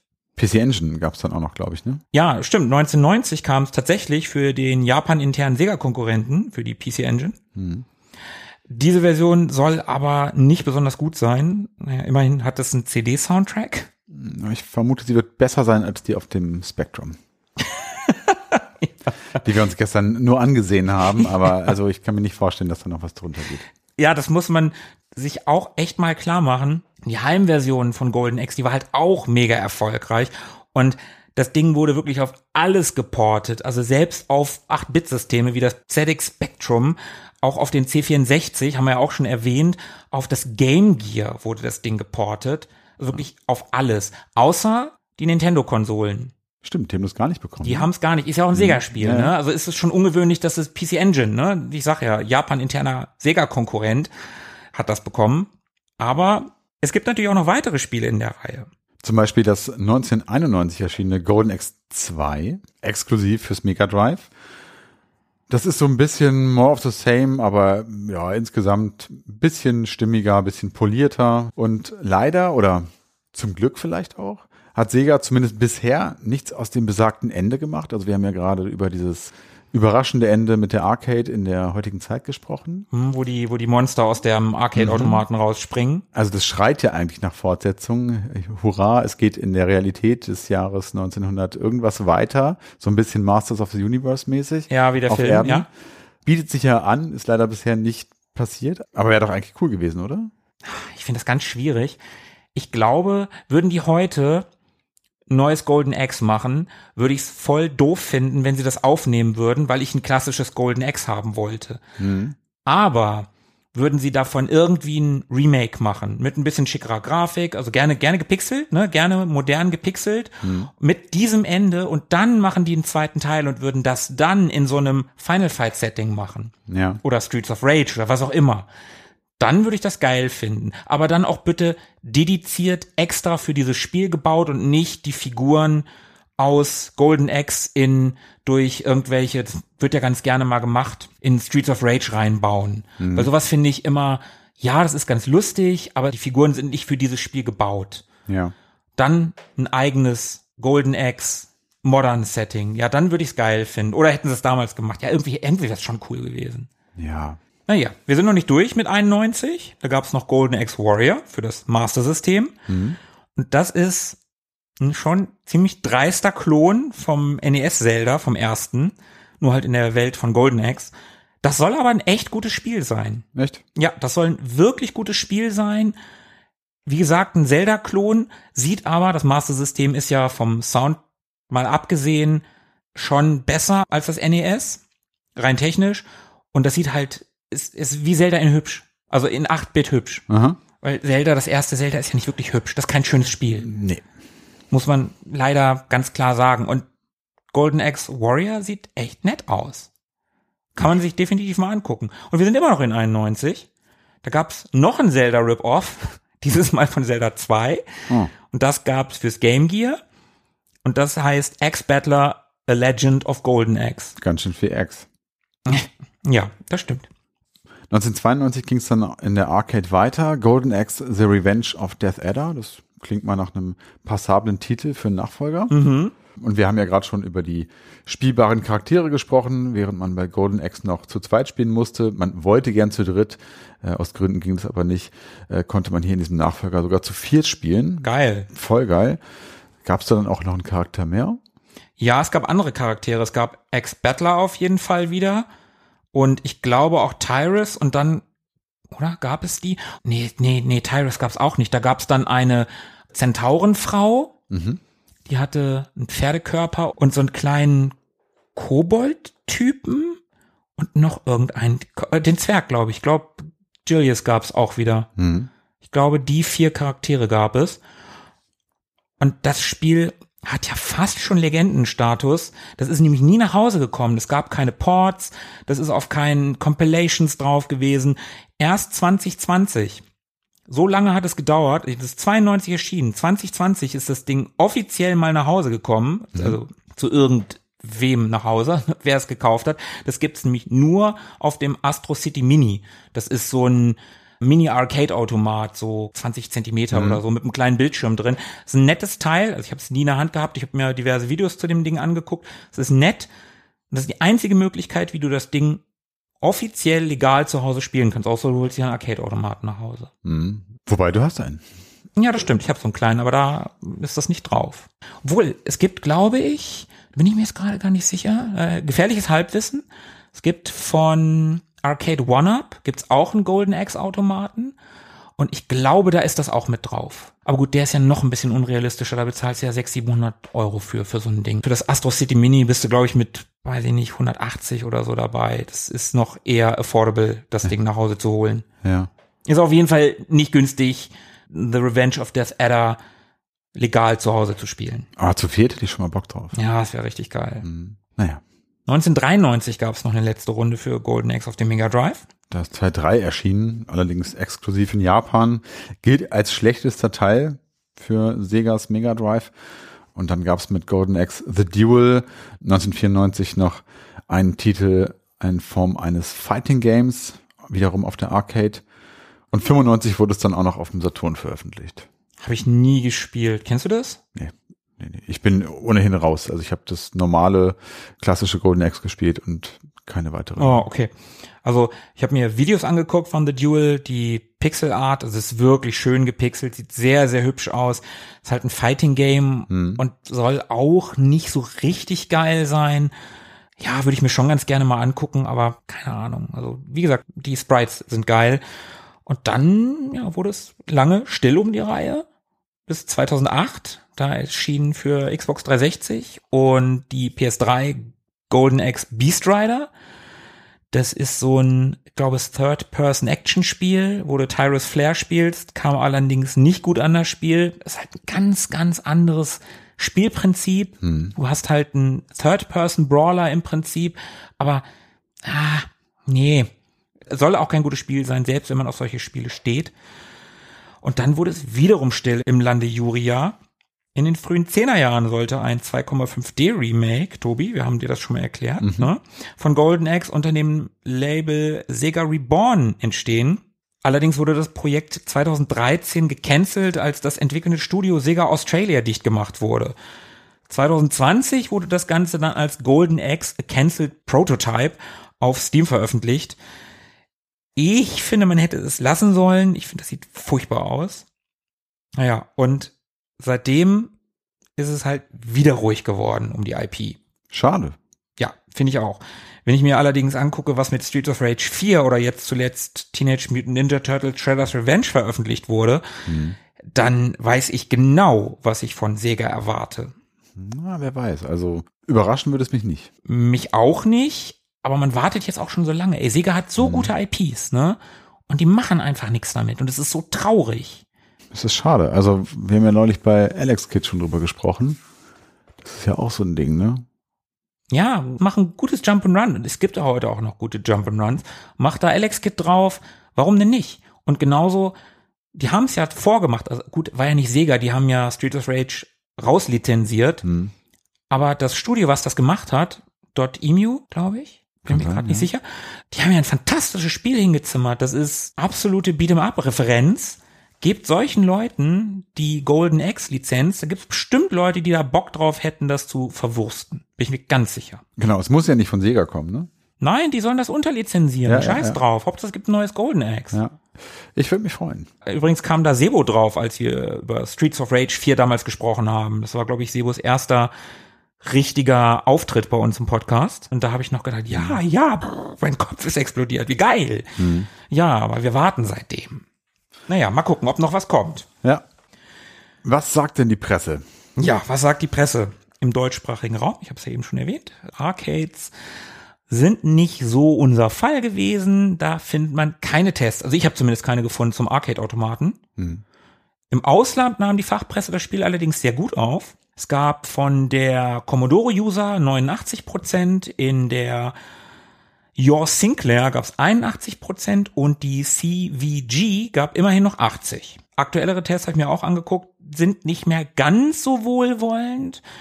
Sega Fancom und Sega 16 geben zwar beide 9 von 10, aber es sind halt auch Sega sehr nahe ja, Sega-Seiten. Ne? Ja, genau. Mhm. Die französische Retro Archives gibt nur 14,5 von 20, was 72 Prozent entspricht. 14,5 von 20. Wir haben ja schon öfter die verschiedenen Wertungsskalen ja, ja. von, von Magazinen gehabt. Das ist echt, das ist so ein Mischmasch. 14,5 von 20. Du machst dann sogar noch 0,5 Abstufungen. Ja, es ist verrückt. Würde, ich, würde mich mal interessieren, wofür es den halben Punkt noch gab. ja. Die Mega Drive-Version kam da noch ein bisschen besser weg. Zumindest im Ausland gab es hier auch mal eine 10 von 10 und so diverse Wertungen um die 90 Prozent. In Deutschland war man entweder begeistert, also in der ASM von 3 1990 vergab man zum Beispiel 9 von 10 Punkten, oder man war semi angetan. Also die Powerplay hat in der Ausgabe 4 1990 nur jetzt wieder bei Prozent 76 Prozent angegeben. Und auch meine Debütversion auf meine auch unsere Debütversion äh, vom Amiga kommt leider nicht so besonders gut weg. Die kriegt gerade mal 56 Prozent von Carsten Borgemeier im Amiga Joker. Da bemängelt er vor allem den, ja, recht einfachen Schwierigkeitsgrad, der schnell langweilen kann. Und am besten werden hier noch Grafik und so Gesamthandhabung bewertet. Naja, aber immerhin in der Powerplay 291 gab es immerhin noch 66 Prozent für die Amiga-Version. Wobei das mit den schlechten Kritiken, also ne, wir haben es ja in Teilen gerade gesehen, ist ja schon irgendwie sehr deutsch. Gerade auch was die Amiga-Version anbelangt, international war die schlechteste Wertung, die ich gefunden habe, 78 und die beste 90 und einmal gab es sogar volle Punktzahl 5 von 5. Hm. Also ich habe mich da schon öfter gefragt, wieso kommen oder vielleicht auch kamen Spiele hierzulande oft schlechter weg als im Ausland. Ich habe irgendwie das Gefühl, dass die hiesigen Tester immer ein bisschen verhaltener sind oder kommt mir das nur so vor?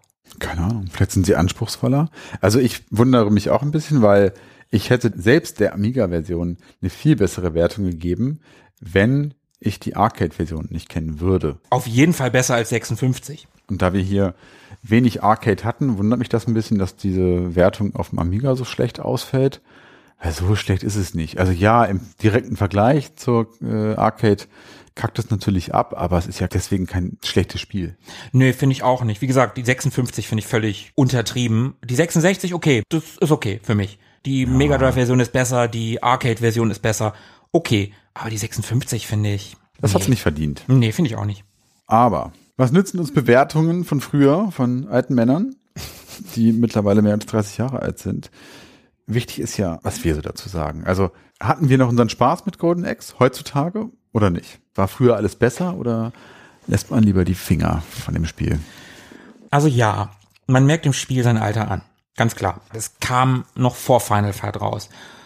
Und es wurde als Alternative zu Double Dragon entwickelt. Ich habe ja auch schon gesagt, ich würde gerne wissen, ne, wie wäre das Spiel gelaufen, wenn es nach Final Fight erschienen würde. Aber das ist halt nicht der Fall. Zumindest für waffenbasierte Brawler war Golden Axe wegweisend. Ne? Also, weil es halt eines der ersten war, wenigstens etwas. Aber es ist auch unfair, irgendwie, wenn man das Spiel besser bewerten würde, nur weil es vor Final Fight kam. Ich habe ja vorhin schon gesagt, Sega hätte ja auch einfach was Besseres machen können. Mhm. Golden Axe, du hast es auch gesagt in der Arcade-Version, spielt sich ein bisschen behäbig. Und die Kollisionsabfrage ist nicht immer optimal. Ich bin ein paar Mal Richtung Bildschirmrand gelaufen, wollte jemanden, also gerannt, ne, mhm. zweimal nach vorne und wollte kicken mit ja. Tyrus, hab die nicht erwischt, weil die am Rand, genau am Rand gestanden haben. Die waren außerhalb meiner Beinreichweite, obwohl ich sie sehen konnte. Das hast du auch manchmal mit Ampullen, die du ja. aus den Rucksäcken der Gnome kickst. Wenn die ganz am Rand landen, kommst du nicht ran. Genau. So, ist nicht optimal. Und die Gegner sind doof. Muss man auch sagen. Klar, die wollen nicht einkreisen. Ja, das wollen sie. Aber wir hatten es gestern ja auch. Der ist außerhalb des Bildschirms und du schlägst zu und der kommt immer wieder genau mhm. in deinen Schlag rein. Ja, ja. ja, und die drei Helden, auch wenn die sich ein bisschen unterschiedlich spielen, so unterschiedlich sind sie nicht. Und trotz der auch gerade heute auffälligen Fehler, weil man ja mittlerweile bessere Brawler gespielt hat. Ich mag das Spiel trotzdem total. Klar, da spielt meine Kindheit mit rein, da spielt die rosa Nostalgiebrille mit rein, ist mir aber egal. Tobi, wir haben das jetzt zusammengespielt, gestern erst, auf meinem kleinen Arcade-Automaten. Das hat echt richtig Spaß gemacht.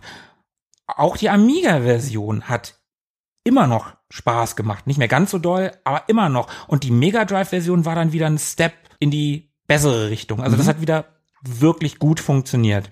Ich sage ganz klar, wenn man die Möglichkeit hat, wenn man das spielen will, sollte man das Arcade-Original spielen. Das sieht am besten aus, läuft hervorragend. Für mich ist das Spiel Kindheit, das ist für mich Jugend, nicht perfekt gealtert, aber ist okay. Ich finde es wirklich okay. Ich finde, man kann es gut spielen und zu zweit macht es richtig Spaß. Ja. Und wenn man mich fragt, ja, sind Brawler heute besser? Ja, klar, sind sie. Aber die sind eben auch nicht Golden Eggs. Barbaren, die waren früher cooler. Und die Frage, ob früher alles besser war, kann ich mal wieder mit einem entschiedenen Jein beantworten. so, und jetzt Sega, ne? Macht mal hin. Ja. Bitte. Ich warte auf Golden X4. Vertickt eure Lizenzen oder macht es selber. Genau. Tobi. Und du? Also ich mach's kurz, ich mag das Spiel. Okay, dann haben wir es ja mal wieder. Ja, Moment. Ach so. Ich Aber bin schon wieder zu schnell. Ich mag sogar eigentlich alle Inkarnationen, die ich kenne und selber gespielt habe. Und ja, es ist alt, aber ich habe ja neulich schon mal gesagt, ich bin da nicht so anspruchsvoll, ich brauche nicht viel, um Spaß mit einem Spiel zu haben. Und das Spiel schafft es auf jeden Fall. Ich habe bei jeder Runde, in der ich zuletzt gespielt habe, meinen Spaß gehabt und habe mich da eigentlich auch kaum gelangweilt, auch wenn ich den Schildkrötenkopf nicht entdeckt habe. beim nächsten Mal. Genau, beim nächsten Mal achte ich drauf. Und vor allem die Couch-Koop-Session, die wir eingelegt haben, da an deinem Arcade-Automaten. Ohne Couch, wir haben gestanden. Und, ja, im Stehen, beziehungsweise danach die Runde mit dem Mega Drive und dem Amiga. Das macht schon Bock. Also das Gefühl, zu zweit gleichzeitig ein Spiel zu spielen. Also das ist einfach. Miteinander, miteinander, ja, nicht ja. gegeneinander. Das finde ich auch sehr viel angenehmer immer. Also das ist einfach etwas, was nur ganz schwer zu toppen ist. Und da ist mir das Spiel auch fast egal. Insofern war das ein bisschen so wie früher vom Amiga tatsächlich. Also wir haben es ja früher bei dir im Kinderzimmer gespielt und es war tatsächlich ein bisschen so wie damals und da sind wir auch schon direkt beim Punkt Nostalgie. Mit Sicherheit spielt das auch eine Rolle bei mir, aber am Ende ist Golden Axe für mich einfach ein tolles Spiel. Es hat hübsche Pixelgrafik, also je nach System besser oder schlechter haben wir gelernt. Es hat eine sehr atmosphärische Musik, es hat Conan Vibes, es hat schreiende Skelette, also was, was will man da schon mehr? Und da ich eh kein großer Brawler-Experte bin und auch wenig neue Spiele, vor allem von der Art so kenne, bin ich mit Golden Axe unterm Strich immer noch sehr zufrieden, würde mich aber auch über eine Fortsetzung freuen. Wie gesagt, das Ende in der Arcade kündigt es ein bisschen an und ich find's geil, wenn es da nochmal einen Teil in der heutigen Zeit auf Erden gäbe. Okay. Punktevergabe von fünf? Okay, Nostalgie. Ich probiere die Nostalgie ein bisschen rauszunehmen und es ist immer noch mit Nostalgie. Ich vergebe dreieinhalb. Mhm. Ich würde vier geben. Ja, ja. ja. Ich habe auch erst vier gedacht und dann dachte ich, ja komm, nee, nein, vier ist schon ein bisschen zu viel. Aber ja, ich kann dich verstehen, ich kann dich total verstehen. Tja, dann haben wir es mal wieder. Ja, jetzt, jetzt bist du zu schnell. Okay, ich bin gespannt. Ich würde ganz gerne noch unseren lieben Zuhörer mitteilen, wenn ihr jetzt Bock bekommen habt, das da das Handwerk zu legen und das mal spielen wollt. Wo könnt ihr das spielen? Die Mega Drive Version, da kommt man sehr leicht ran. Die ist auf so ziemlich jeder Mega Drive Compilation zu finden. Für ältere Konsolen, aber auch für die modernen Konsolen kriegt man einfach überall. Auch auf dem Mega Drive Mini 1 ist das bei, aber nur auf dem 1er. Auf dem 2er ist Golden X2 dabei. Kann man sich ja einfach merken. Ja, richtig. Und die Arcade-Version, wenn man die spielen will, das ist schon ein bisschen schwieriger, aber auch nicht unmöglich. Ich habe ja vorhin schon gesagt, ich habe es auf der Xbox Series X mit der Sega Vintage Collection Golden X gespielt. Mhm. Und das ist eine Collection, die kam seinerzeit auf der Xbox 360 und auch auf der PS3 raus. Und da die Xboxen ja alle abwärtskompatibel sind, kann man die halt immer noch spielen, auch auf den ganz modernen Konsolen. In dieser Compilation ist die Arcade-Fassung von Golden X drin und Teil 2 und 3. Leider nicht die Mega Drive-Version von Teil 1. Also man hat kein Komplettpaket, was ein mhm. bisschen schade ist. Aber trotzdem, wenn man die Arcade-Version spielen möchte, das sind 10 Euro, 9,95 Euro, die gut angelegt sind, wenn man eine Xbox zu Hause hat. Die PlayStation 3, auf der es das ja auch gab, die ist ja leider nicht abwärtskompatibel zur PlayStation 4 und 5. Ist ein bisschen schade. Aber ja, also wer eine Xbox zu Hause hat, das Ding ist immer noch kaufbar. Aber jetzt haben wir es, glaube ich. Ja, jetzt haben wir es. Tobi, das war eine lange Zeit, vielleicht sogar unsere erste gemeinsame Folge, in der es nicht um eine Amiga-Sprechstunde ging. Hm, ja, stimmt. War eine schöne Zeitreise mit dir. Hat sehr viel Spaß gemacht. Das kann ich nur zurückgeben. Ich fühlte mich nicht nur des Spiels wegen erinnert an alte Zeiten, ja, auch die Kombination hier war sehr schön. Auch gestern, das, das gemeinsame Spielen war, war sehr cool. Auch, dass wir alle drei Versionen, die für uns so wichtig sind, schade, dass wir nicht noch in die C64-Version mal reingeguckt ja, haben. Ja, hätte ich tatsächlich gerne noch gemacht. Ja. Haben wir auch bei YouTube uns einmal angeguckt, mhm. ne? Die sah auch nicht gut aus. Nee, also die hat wirklich Glück, dass der Soundtrack gut ist. Ja, auf jeden Fall. Also hat mir viel Spaß gemacht. Und jetzt können wir wie immer nur dazu übergehen, unseren Zuhörern zu danken. Jetzt habe ich ja dir gedankt, jetzt danken wir unseren Zuhörern. Ich danke dir auch nochmal. Ja, danke. Ich danke dir. Gern geschehen. Äh, ja, liebe Leute, danke, dass ihr dabei geblieben seid. So lange. Mit uns beiden, nur mit uns beiden. Mhm. Ich hoffe, es hat euch gefallen. Wenn, dann lasst es uns gerne wissen. Auf Twitter oder auf unserer Website www.ewiggestern.de. Lasst uns einen netten Kommentar bei Spotify oder bei Apple Podcasts da bei Spotify geht nur eine Sternebewertung. Wir nehmen die fünf Sterne auch ohne Kommentar. Ist okay, ist okay. Wir nehmen alles. Wir nehmen alles. Wir hören uns in 14 Tagen wieder, dann wahrscheinlich wieder in größerer Besetzung. An der Stelle auch nochmal schöne Grüße an Philippe und Sebo. Ja, und dann können wir nur noch Philippe zitieren. Ich glaube, der sagt immer sowas wie, bleibt am Drucker oder so? Nee. Ja. du bist echt ein Spaßvogel. Ey. Bis dann. ja, bleibt am Drücker. Ciao. Ciao. Mögen die Retro Boys mit euch sein. Immer.